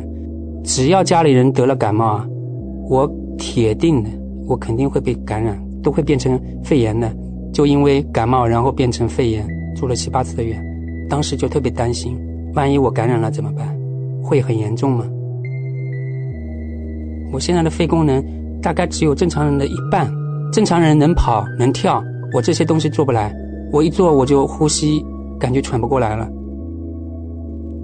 张丽君的肺功能之所以只有正常人的一半，是因为她在做完干细胞移植之后，曾经经历过严重的肺部感染和肺部排异。在刚完成移植之后，患者的造血功能和体内的免疫细胞功能其实都不能马上恢复到正常水平。这个恢复期短则六个月，多则好几年。在恢复的过程当中，很容易引发各种各样的感染，最常见的就是肺部感染和消化道感染。你可能跟我一样，在新冠到来之后，才第一次听说了“白肺”这个词。而在我们大多数都还弄不清楚“白肺”到底意味着什么的时候，张丽君就已经在肺部感染的过程当中体验过它的可怕了。这段回忆也让他对于新冠病毒更加恐惧。当时我是得了肠炎嘛，我就是因为待到一个八人间嘛，隔壁的是一位大爷，咳得非常厉害，做了三四天的病友啊，他就走了。期间我也开始咳嗽，开始发高烧，然后氧饱和掉到了九十，气呼进去，你感觉就感觉气到不了你的肺里的感觉，就像你被闷在水里的感觉一样。每天都要带着氧气罩，然后医生也给我下病危通知书了。我在这医以前的主治医生，他说：“张立军，你知道吗？你现在已经白费了。”他当时就是直接跟我讲，他说：“我不一定能把你救回来，我试试看。大剂量的激素吧，那时候大概每天都有七八片的激素，每天挂四瓶还是八瓶的丙球，再挂各种抗生素，大概用了一个礼拜的样子，我的白肺就明显的改善了。这样也算是鬼门关跑了一遭吧。”突然之间，有一次走路的时候，突然喘不上气来了，就是肺部排异了。你感觉整个肺啊，都是感觉很湿那种感觉，湿湿的。你得蹲在那边，或者是站在那边，不要动了。你得慢慢的呼吸，小口小口的把气吸进去。这样，就是我们白血病患者当中得肺部排异的人其实挺多的。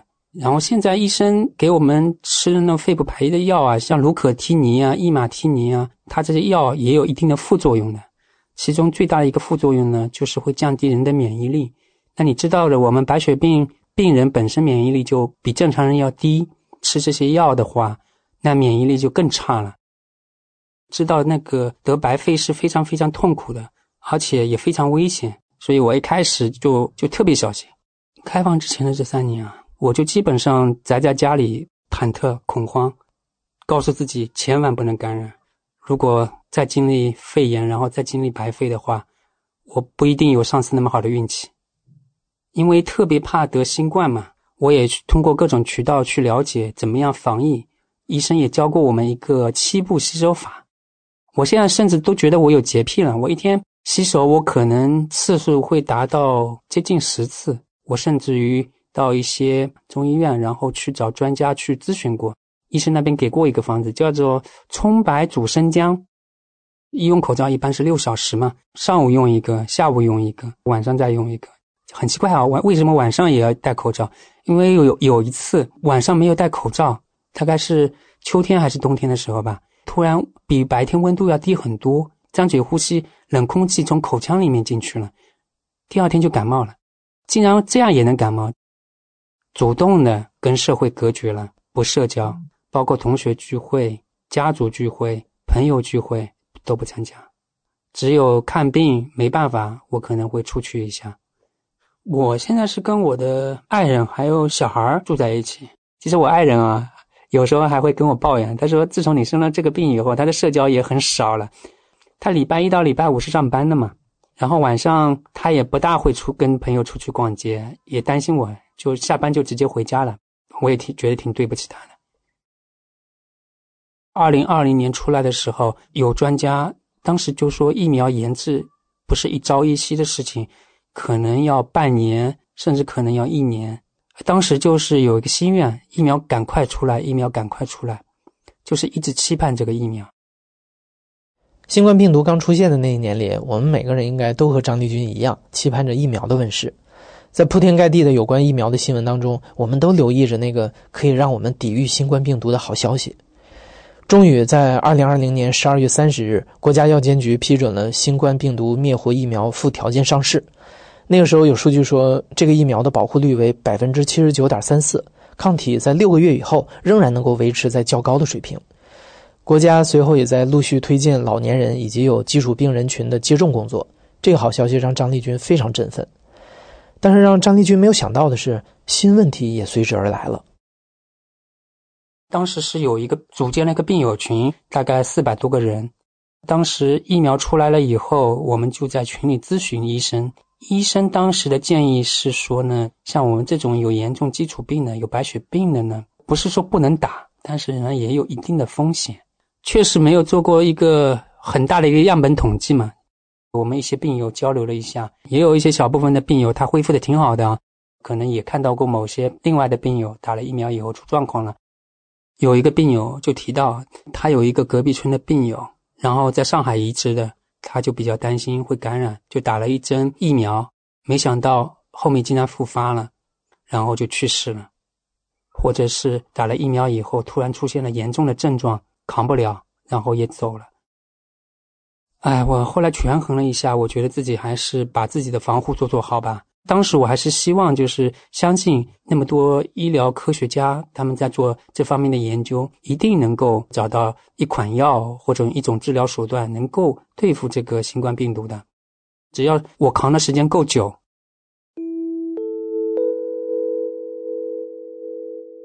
大概二零二一年到二零二二年，我看到我小区外面的沿街的那些店铺啊，就是生意很惨淡，特别是那些餐饮的。声音就可以用惨不忍睹来形容了。新冠疫情这三年啊，因为国家的那个防疫政策，病毒都一直离我远远的。但是呢，这三年啊，也让很多人失去了经济来源，他们其实日子都非常难熬。特别是越到后面，这个声音越多，我在朋友圈就看到很多人抱怨自己，再这么下去都快活不下去了。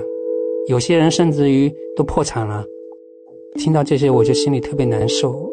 我特别怕躺平，当时的心情就是：万一躺平了，感染是肯定的，或早或晚的。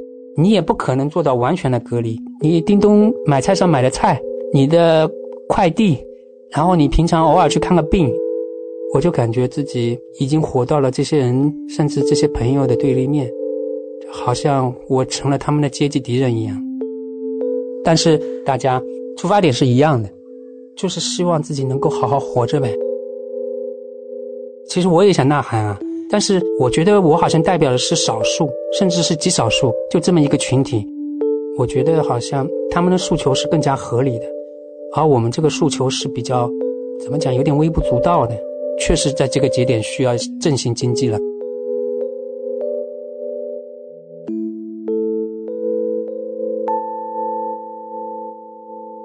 从明天起，我国将对新型冠状病毒感染实施乙类乙管，有何变化？前几天，石家庄突然宣布解封了，除了高风险区，不再判定密切接触者，不再实行隔离措施，不再划定高低风险区，对新冠病毒感染。所以在二零二二年年底的时候，终于还是开始啊，有序有效的放开一些疫情的防御措施。它不是一个陆续放开，它是一个嘎嘣全面放开。从十二月十九日杭州开始放开，有很多年轻的朋友，他们的想法就是早点阳嘛，早阳早康复嘛，康复了以后我就有免疫力了，再也不怕新冠病毒了。对于小伙子来讲，可能真的是不算事儿。放开了以后，我们那个病友群里啊，炸锅了，普遍的感受就是紧张、茫然、恐慌，感觉还是有点没有大方向，有点举足无措的样子。这个阳的速度啊，确实有点出乎我的意料。我感觉就花了一个礼拜的时间，就感觉身边人全阳了。我们在群里可能上个礼拜还在讨论要不要打疫苗这件事，下个礼拜已经在讨论哎，这个感染了应该怎么办？就比普通人他的症状会不会重更重一点？比方说比别人更加更加严重的肺部感染，人虚弱了以后，可能别的病也会出来的，比方说别的肝排啊、肾排啊这种。杭州所有的三甲医院，它其实医疗资源都是非常紧张的，想住院也不是那么容易的事情，有些就只能硬扛了。但是很多像我这种有严重基础病的，可能不是说想扛就能扛得过去的，在家里扛几天，可能事情就搞大了。对于我们这些已经做完干细胞移植的病人来讲，现在可能只是在讨论，就是说万一感染了新冠病毒，我该怎么办？但是对于那些正在化疗或者是正在移植舱里移植的那些病人来讲，他们的处境可能要比我难上好几倍。我听说有些病人他本来要做化疗，然后做完化疗就准备移植了，医院里面的医护人员或者是整个病房里面感染人比较多，可能就不具备再去做化疗的条件了，只能在家里干等。间隔时间太长，对你的恢复效果是会有很大影响的。那他们该怎么办？我自己想想都觉得是件非常非常恐怖的事情。对于我们来说，我们这个特殊的群体来说，确实是个难关。当时有个想法，就是高峰期的时候千万不要得，医疗资源不是那么紧张的时候，可能就会稍微相对好一点了。为了能够躲过这个疫情高峰嘛，我是特级戒备，然后家里是一级戒备，尽量不要到人群多的地方去。老婆嘛还要上班。主要经济会比较紧张，可能是需要我父母资助我们一点。我老婆的想法可能还是说，希望自己能够自力更生嘛，不想麻烦家里人太多。小孩子要读书，放开以后还是要求到校的。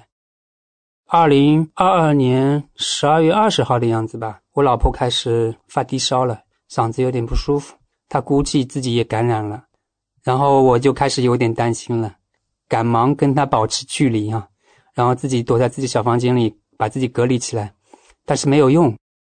二十三号的样子，就是到晚上的时候，突然之间就发高烧，发到三十八度多，然后就开始有点胸闷气急了。然后我刚好家里有氧宝和的那测量仪的嘛，然后我就测了一下，当时氧宝和我记得是九十三、九十四的样子，就是一个很健康的人的话，氧宝和一般就是九十九、一百的样子。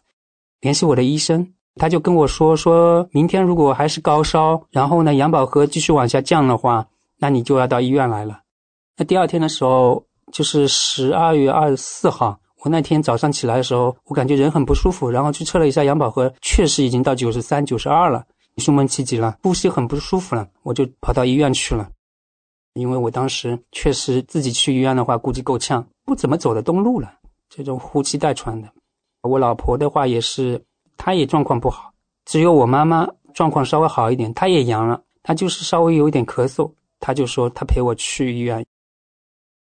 到了医院以后，发现发热门诊里面都是人啊，特别是那种小孩很多，然后在那边排队，光挂号我们就等了差不多有一个小时不到一点，然后还要等叫号、等检查，基本上中饭吃完以后才轮到我们那个号子。我生病从一七年十月份开始，陪护都是基本上不是我母亲呢，就是我爱人。我爱人呢，因为要上班啊，然后还有小孩子要照顾啊，后面大部分的时间呢，都是我妈妈在照顾我。她已经有六十三岁了，本身说实在的，她身体不是很好，她有抑郁症，发作的时候其实状况还蛮严重的。就是那天，我是坐在那个发热门诊前面的长凳上，我也没什么力气，他就拿着我的病历本。在那边排着队，人很多，很拥挤。他让我坐在那边排到了以后，他才把我扶过去。挂完号了以后呢，然后他又扶着我去抽血的地方抽血。他接着再让我坐在那个凳子上，再到那个做 CT 那个地方去。那时候我是百感交集的，觉得特别难受。哎，其实我蛮内疚的，因为如果我没有生病的话，他现在过怎么样的生活呢？跟同龄的这帮阿姨们。打打牌，然后聊聊家常。我哪怕是做一个很普通的儿子，不是很有出息的儿子啊，他过的日子都挺好的，不应该这样。做完全部的检查，都已经有两三点了，确实已经肺炎了，两边肺都已经有炎症了。那时候运气真的还好，还没最高峰的时候，还有病床。我的情况的话，免疫力差嘛，住那种三人间的话，四人间的话，我怕交叉感染，所以刚好有个两人间的空位。然后我就当天就住进去了。那天如果说没有病房，我让我等一两天的话，我的肺部感染可能就恶化了。然后我住的是普通病房嘛，因为我那时候虽然是两肺都感染了，但还够不上说是特别危重的病人嘛，还不用进 ICU。科室比较杂乱，它里面是有血液科的病人，然后也有糖尿病的病人，也有那种呼吸科的病人，反正是一个综合性的病房。病友他们情况都还行，就是一点小的肺炎，他们基本上五六天就可以出院了。所以就是让我感觉这个新冠肺炎呢，对于普通的没有特别严重的基础病的人来说呢，确实不是大问题。那我的话就情况就比较麻烦一点，确实还挺难受的，不停的咳嗽，晚上咳嗽的睡不着觉，肺里很多痰，有时候咳不出来的时候，淤在那边的时候，就感觉呼吸都呼吸不过来。对于我们这种有基础病的，专门的有一套治疗的方案好像也没有。得肺炎的时候怎么治？这次得新冠肺炎了也是怎么治？一开始我是找我的主治医生去问的，市面上有没有那种特效药？当时医生就跟我讲说，你去了解一下这个 Paxlovid 的这颗药。他说这个药呢，国内可能还买不到，有些三甲医院呢，病人真的情况严重的时候，他可能可以配给他们吃，但是也不多。正规价是两千六百多块钱吧，但是如果说你要通过什么黄牛啊之类的买的话，很可能要翻倍。那我后来就想办法去澳门买仿制药，买到了印度的仿制的特效药，两千三百块钱。因为我们从网上了解到这种仿制特效药有很多假货，所以说我们最后还是把退了。担心万一买到假货的话，你以为它能发挥作用，其实它发挥不了作用，那就是贻误你治疗的时机了嘛。我推给他以后，他很乐意啊，因为他可以卖得更高，这个药可以救命嘛。所以说，那个医生就建议我输几瓶那个免疫球蛋白，提高一下免疫力。免疫球蛋白呢，它是进不了医保的，六百二十块钱一瓶，然后每次输的话输四小瓶，两千四百八十块钱，全部自费的，就输了一次，给家里拖累不少，花了不少钱。我有一个病友，这次他跟我一样。都新冠感染了，然后也是住在同一个医院。他是一八年六月份移植的，也是肺部排异。他看到我在朋友圈发的消息，然后他就来跟我聊了。我问他现在状况怎么样，他有点伤心的跟我讲，他说状况还不是太好，出院以后还是一个劲的咳嗽。他说还没有转阴，还是阳性的。那我说你当时为什么不转阴了再出院呢？他说那个怕交叉感染。很多人都咳嗽，咳得很厉害，情况越来越糟糕。那我就问他了，我说：“那你可以转到单人间或者双人间，这样的话交叉感染的几率小一点。”他说：“那需要多少钱呢？”那我说：“两百块钱一天，可以报销四十块钱。”他停顿了一下，过了好久，勉强回了我一个：“啊，太贵了。”五味杂陈的了，很多人可能都是家里省吃俭用把这个钱省下来住院的，更别提要住单人间或者双人间了。很多病友也是这么走的。原先的话，我跟我爱人经过多年打拼，有两套房子。这几年的话，生病也全都卖了，更郊区的地方换了一套便宜一点的房子。像我们的话，本来还有点底子的，也是很艰难。现在又来了新冠，雪上加霜了。住院才第六天还第五天嘛？那时候我自己也还是咳得很厉害。我那个婶婶在群里发了一下我奶奶的状态，那个时候应该是感染新冠了。我奶奶那个状态就很不好了，已经是吃不下饭了，然后呼吸很急促，大口大口的在喘气。二九号的时候，婶婶在群里发了条消息，说奶奶快不行了。让所有的那个家族里面的人去见他最后一面。我那时候看到这个消息以后，我心里特别特别难受。我是家里最大的孙子嘛，我是无论如何都应该去送奶奶最后一面的。啊，特别是奶奶知道我的身体状况也不好，家里人肯定是瞒着她的，但是她可能也在猜，担心我是不是被感染了。她如果走的时候看不到我，她会走的时候很不安心。我就问了一下我的主治医生，像我现在状况的话，能不能出院？然后医生当时跟我讲，他说你现在这个样子的话，出院是比较危险的。如果现在出院，你出任何状况，你要再进医院就难了，几乎是不可能再找到床位。好几个亲戚都给我打电话、发短信，跟我讲说，还是要继续好好活下去，你就不要过来了。我知道说的也的确是。很在理的话，很理性的话，权衡了很久，还是得为我的女儿、为我的老婆，还有为的我的父母考虑考虑。毕竟他们还活着，挺感伤的，是一个很大的缺憾。我在想，我奶奶会不会临终的时候环顾四周，在寻找我的身影？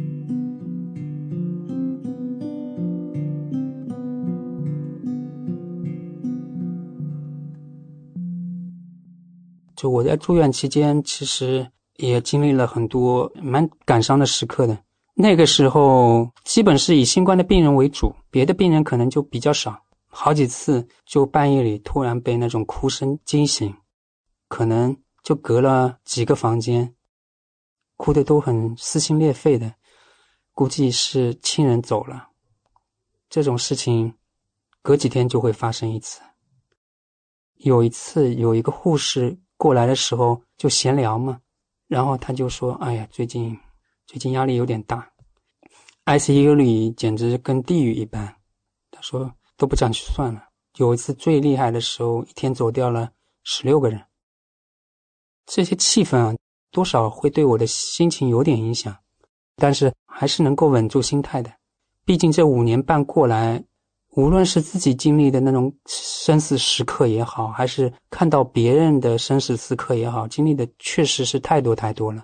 就是好几次，我都觉得自己一只脚已经踏进鬼门关了。我记得有一次，我因为严重的肠道感染嘛，我只有在走廊的一个加床上，非常拥挤。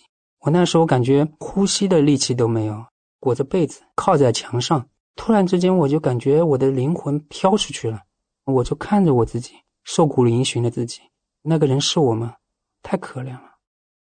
医生把我转到了重症的单间。突然有一天，一个中年男子跑进了我的房间，我很诧异，我我也不认识他。然后他就对着空气，然后在那边喃喃自语，好像说的是“爸爸带你回家了”。然后那个护士跟我讲说：“他说你不要放在心上啊，他的儿子在这个房间里面前几个月的时候刚刚去世了。”其实我从一开始真的很怕死的，以前觉得生死是很遥远的事情啊，现在就发现生死就是这么非常简单的一件事情，就发生在自己的身边。所以我现在碰到这种。可能会危及自己生命的时刻的时候呢，我的心态好像更多的是一种坦然的迎接它来。就是你经历的生死时刻多的话，其实人真的可以变得很坚强。在因为新冠住院的期间，张丽君前前后后换了五位病友，看着他们一个个轮流康复出院，自己却依然每天挂着盐水做着雾化，张丽君心里有点打鼓了。那段时间，阴影也同样笼罩着张丽君的病友群。有的病友在群里分享自己的症状，焦急的求医问药，说：“医生，我现在血氧饱和度只有九十三了，怎么办？我低烧五天了还没转阴，我血小板只有十七了，能否安排住院治疗？”而有的病友再也没有在群里说过话。张立军没有多问，但是他猜测过这些病友可能最终还是没有战胜新冠病毒。但是随着时间的推移，病友群里开始出现了大家康复的消息。这些消息不仅鼓励了张丽君，也鼓励了正在养病的其他病友。随着这样的消息越来越多，张丽君慢慢有了康复的信心。同时，她胸闷气短的症状也逐渐消失，她感觉身体在逐渐好转起来。在住院二十五天之后，张丽君的核酸终于转阴了，她可以出院了。虽然身体仍然感觉十分乏力，但是回到家里看到家人和自己熟悉的一切，他知道自己活过来了。但是这种劫后余生的喜悦，其实并没有持续多久。我其实在网上收了很多很多关于新冠疫情这方面的消息，很早放开的日本啊、美国啊，都已经经历好几波疫情高峰期了。所以我从很早知道，不是说简单的一波疫情就扛过去就行了，会反复的有第二波、第三波、第四波，不知道还要持续多久。第二波疫情来的时候，我能猜得到，我如果得新冠阳性了，可能状况不会很好。对于我们来说，我们这个特殊的群体来说，感觉就是余下的日子就像开盲盒一样了。我们现在就是感觉被一个狭小的一个小房间给包裹起来了。我就有一个病友啊，移植完了以后呢，有肺部排异，他跟他爱人还有两个小孩，他本来是一家四口嘛。他怎么做的呢？他就是觉得这个变量只有自己的变量是可以控制的，家人的变量他觉得是控制不了的，所以呢，他最后决定呢就搬出去住了，跟家里人都隔绝起来了，一个人住在一个小房间里面，自己烧菜，自己做饭，自己洗碗，就是每天就是自个儿过呗。虽然说通过这种类似与世隔绝的方式可以避免感染，可以延长自己的生命。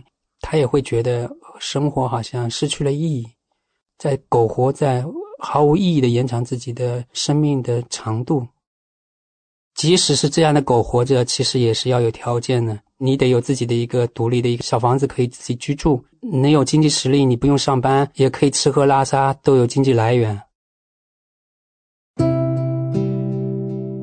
其实我有时候也会想，我也会扪心自问。我也做不了自己的事业，是吧？也没什么社交。你说这样的日子对我来讲还有什么意义呢？但是我又觉得我这个人是一个得到爱特别充足的一个人。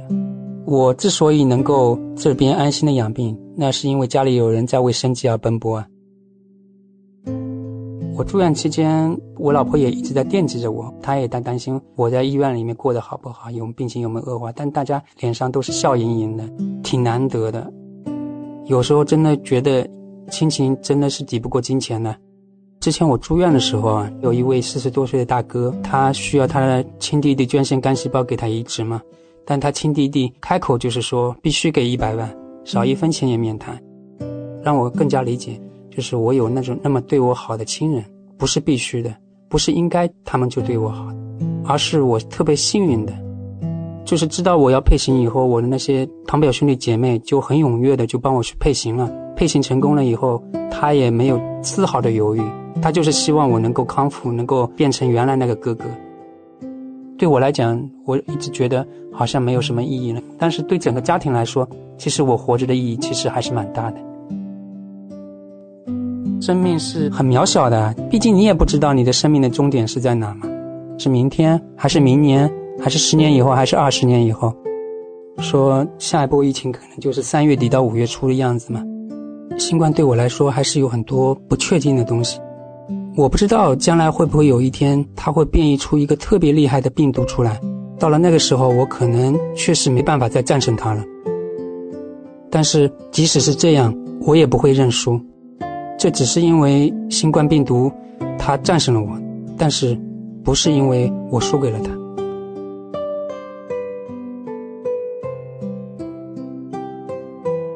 在我们采访完张丽君的三天之后，他告诉我们，他又一次因为发烧住进了医院，医生给他做了核酸检测是阳性。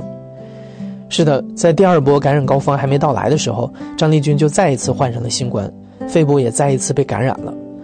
所幸张丽君这一次的症状并没有上一次凶猛，但肺炎依然会对她脆弱的肺部造成一定的损伤。经过检查，医生告诉她，由于基础病的影响，她的身体太弱，根本没有像大部分人一样对新冠病毒产生抗体。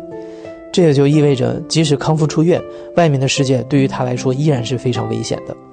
新冠就像一个随时准备攻击他的怪兽，不知道还要伴随他多久，而且无孔不入。但是阳光也是无孔不入的。张丽君告诉我们，她现在不需要工作了，所以有很多的时间读以前想读的书。她也准备在家研究一下那台女儿不愿意学的钢琴要怎么弹。就在这两天，他还听说了一个好消息：一位2020年做完干细胞移植的病友结婚了。这些点滴的小事儿依然会让他感到幸福。生活是有生命的，他会自己继续下去。其实，新冠不仅改变了张丽君这样的基础病患者的生活。在经历了这场疫情之后，我们多多少少都重新审视了自己的健康状况、生活方式，甚至是对待生死的态度。那这场疫情有没有给你带来一些什么样的新思考吗？它对你的生活产生了什么样的影响或者改变吗？欢迎在评论区里和我们分享你的故事。好了，各位听众，快要晚上九点钟了，我们今晚黄金时段的华语播音也将告一段落了。感谢您的陪伴和守候。主播奥斯卡、小峰和轩轩在这里祝愿各位听众朋友们晚安。我们在下一个黄金时段空中电波再见。怀卡托华人之声，音质天成，悦动人生，伴我随行。怀卡托华人之声，音质天成，乐动人生，伴我随行。You are listening to Waikato Chinese Voices. Follow our radio, share the world. 您正在收听的是 FM 八十九点零怀卡托华人之声广播电台节目，我们在新西兰为您播音。For more episodes, use the accessmedia.nz app for iOS and Android devices, or subscribe to this podcast via Spotify, iHeartRadio, or Apple Podcasts. This free FM podcast was brought to you with support from New Zealand On Air.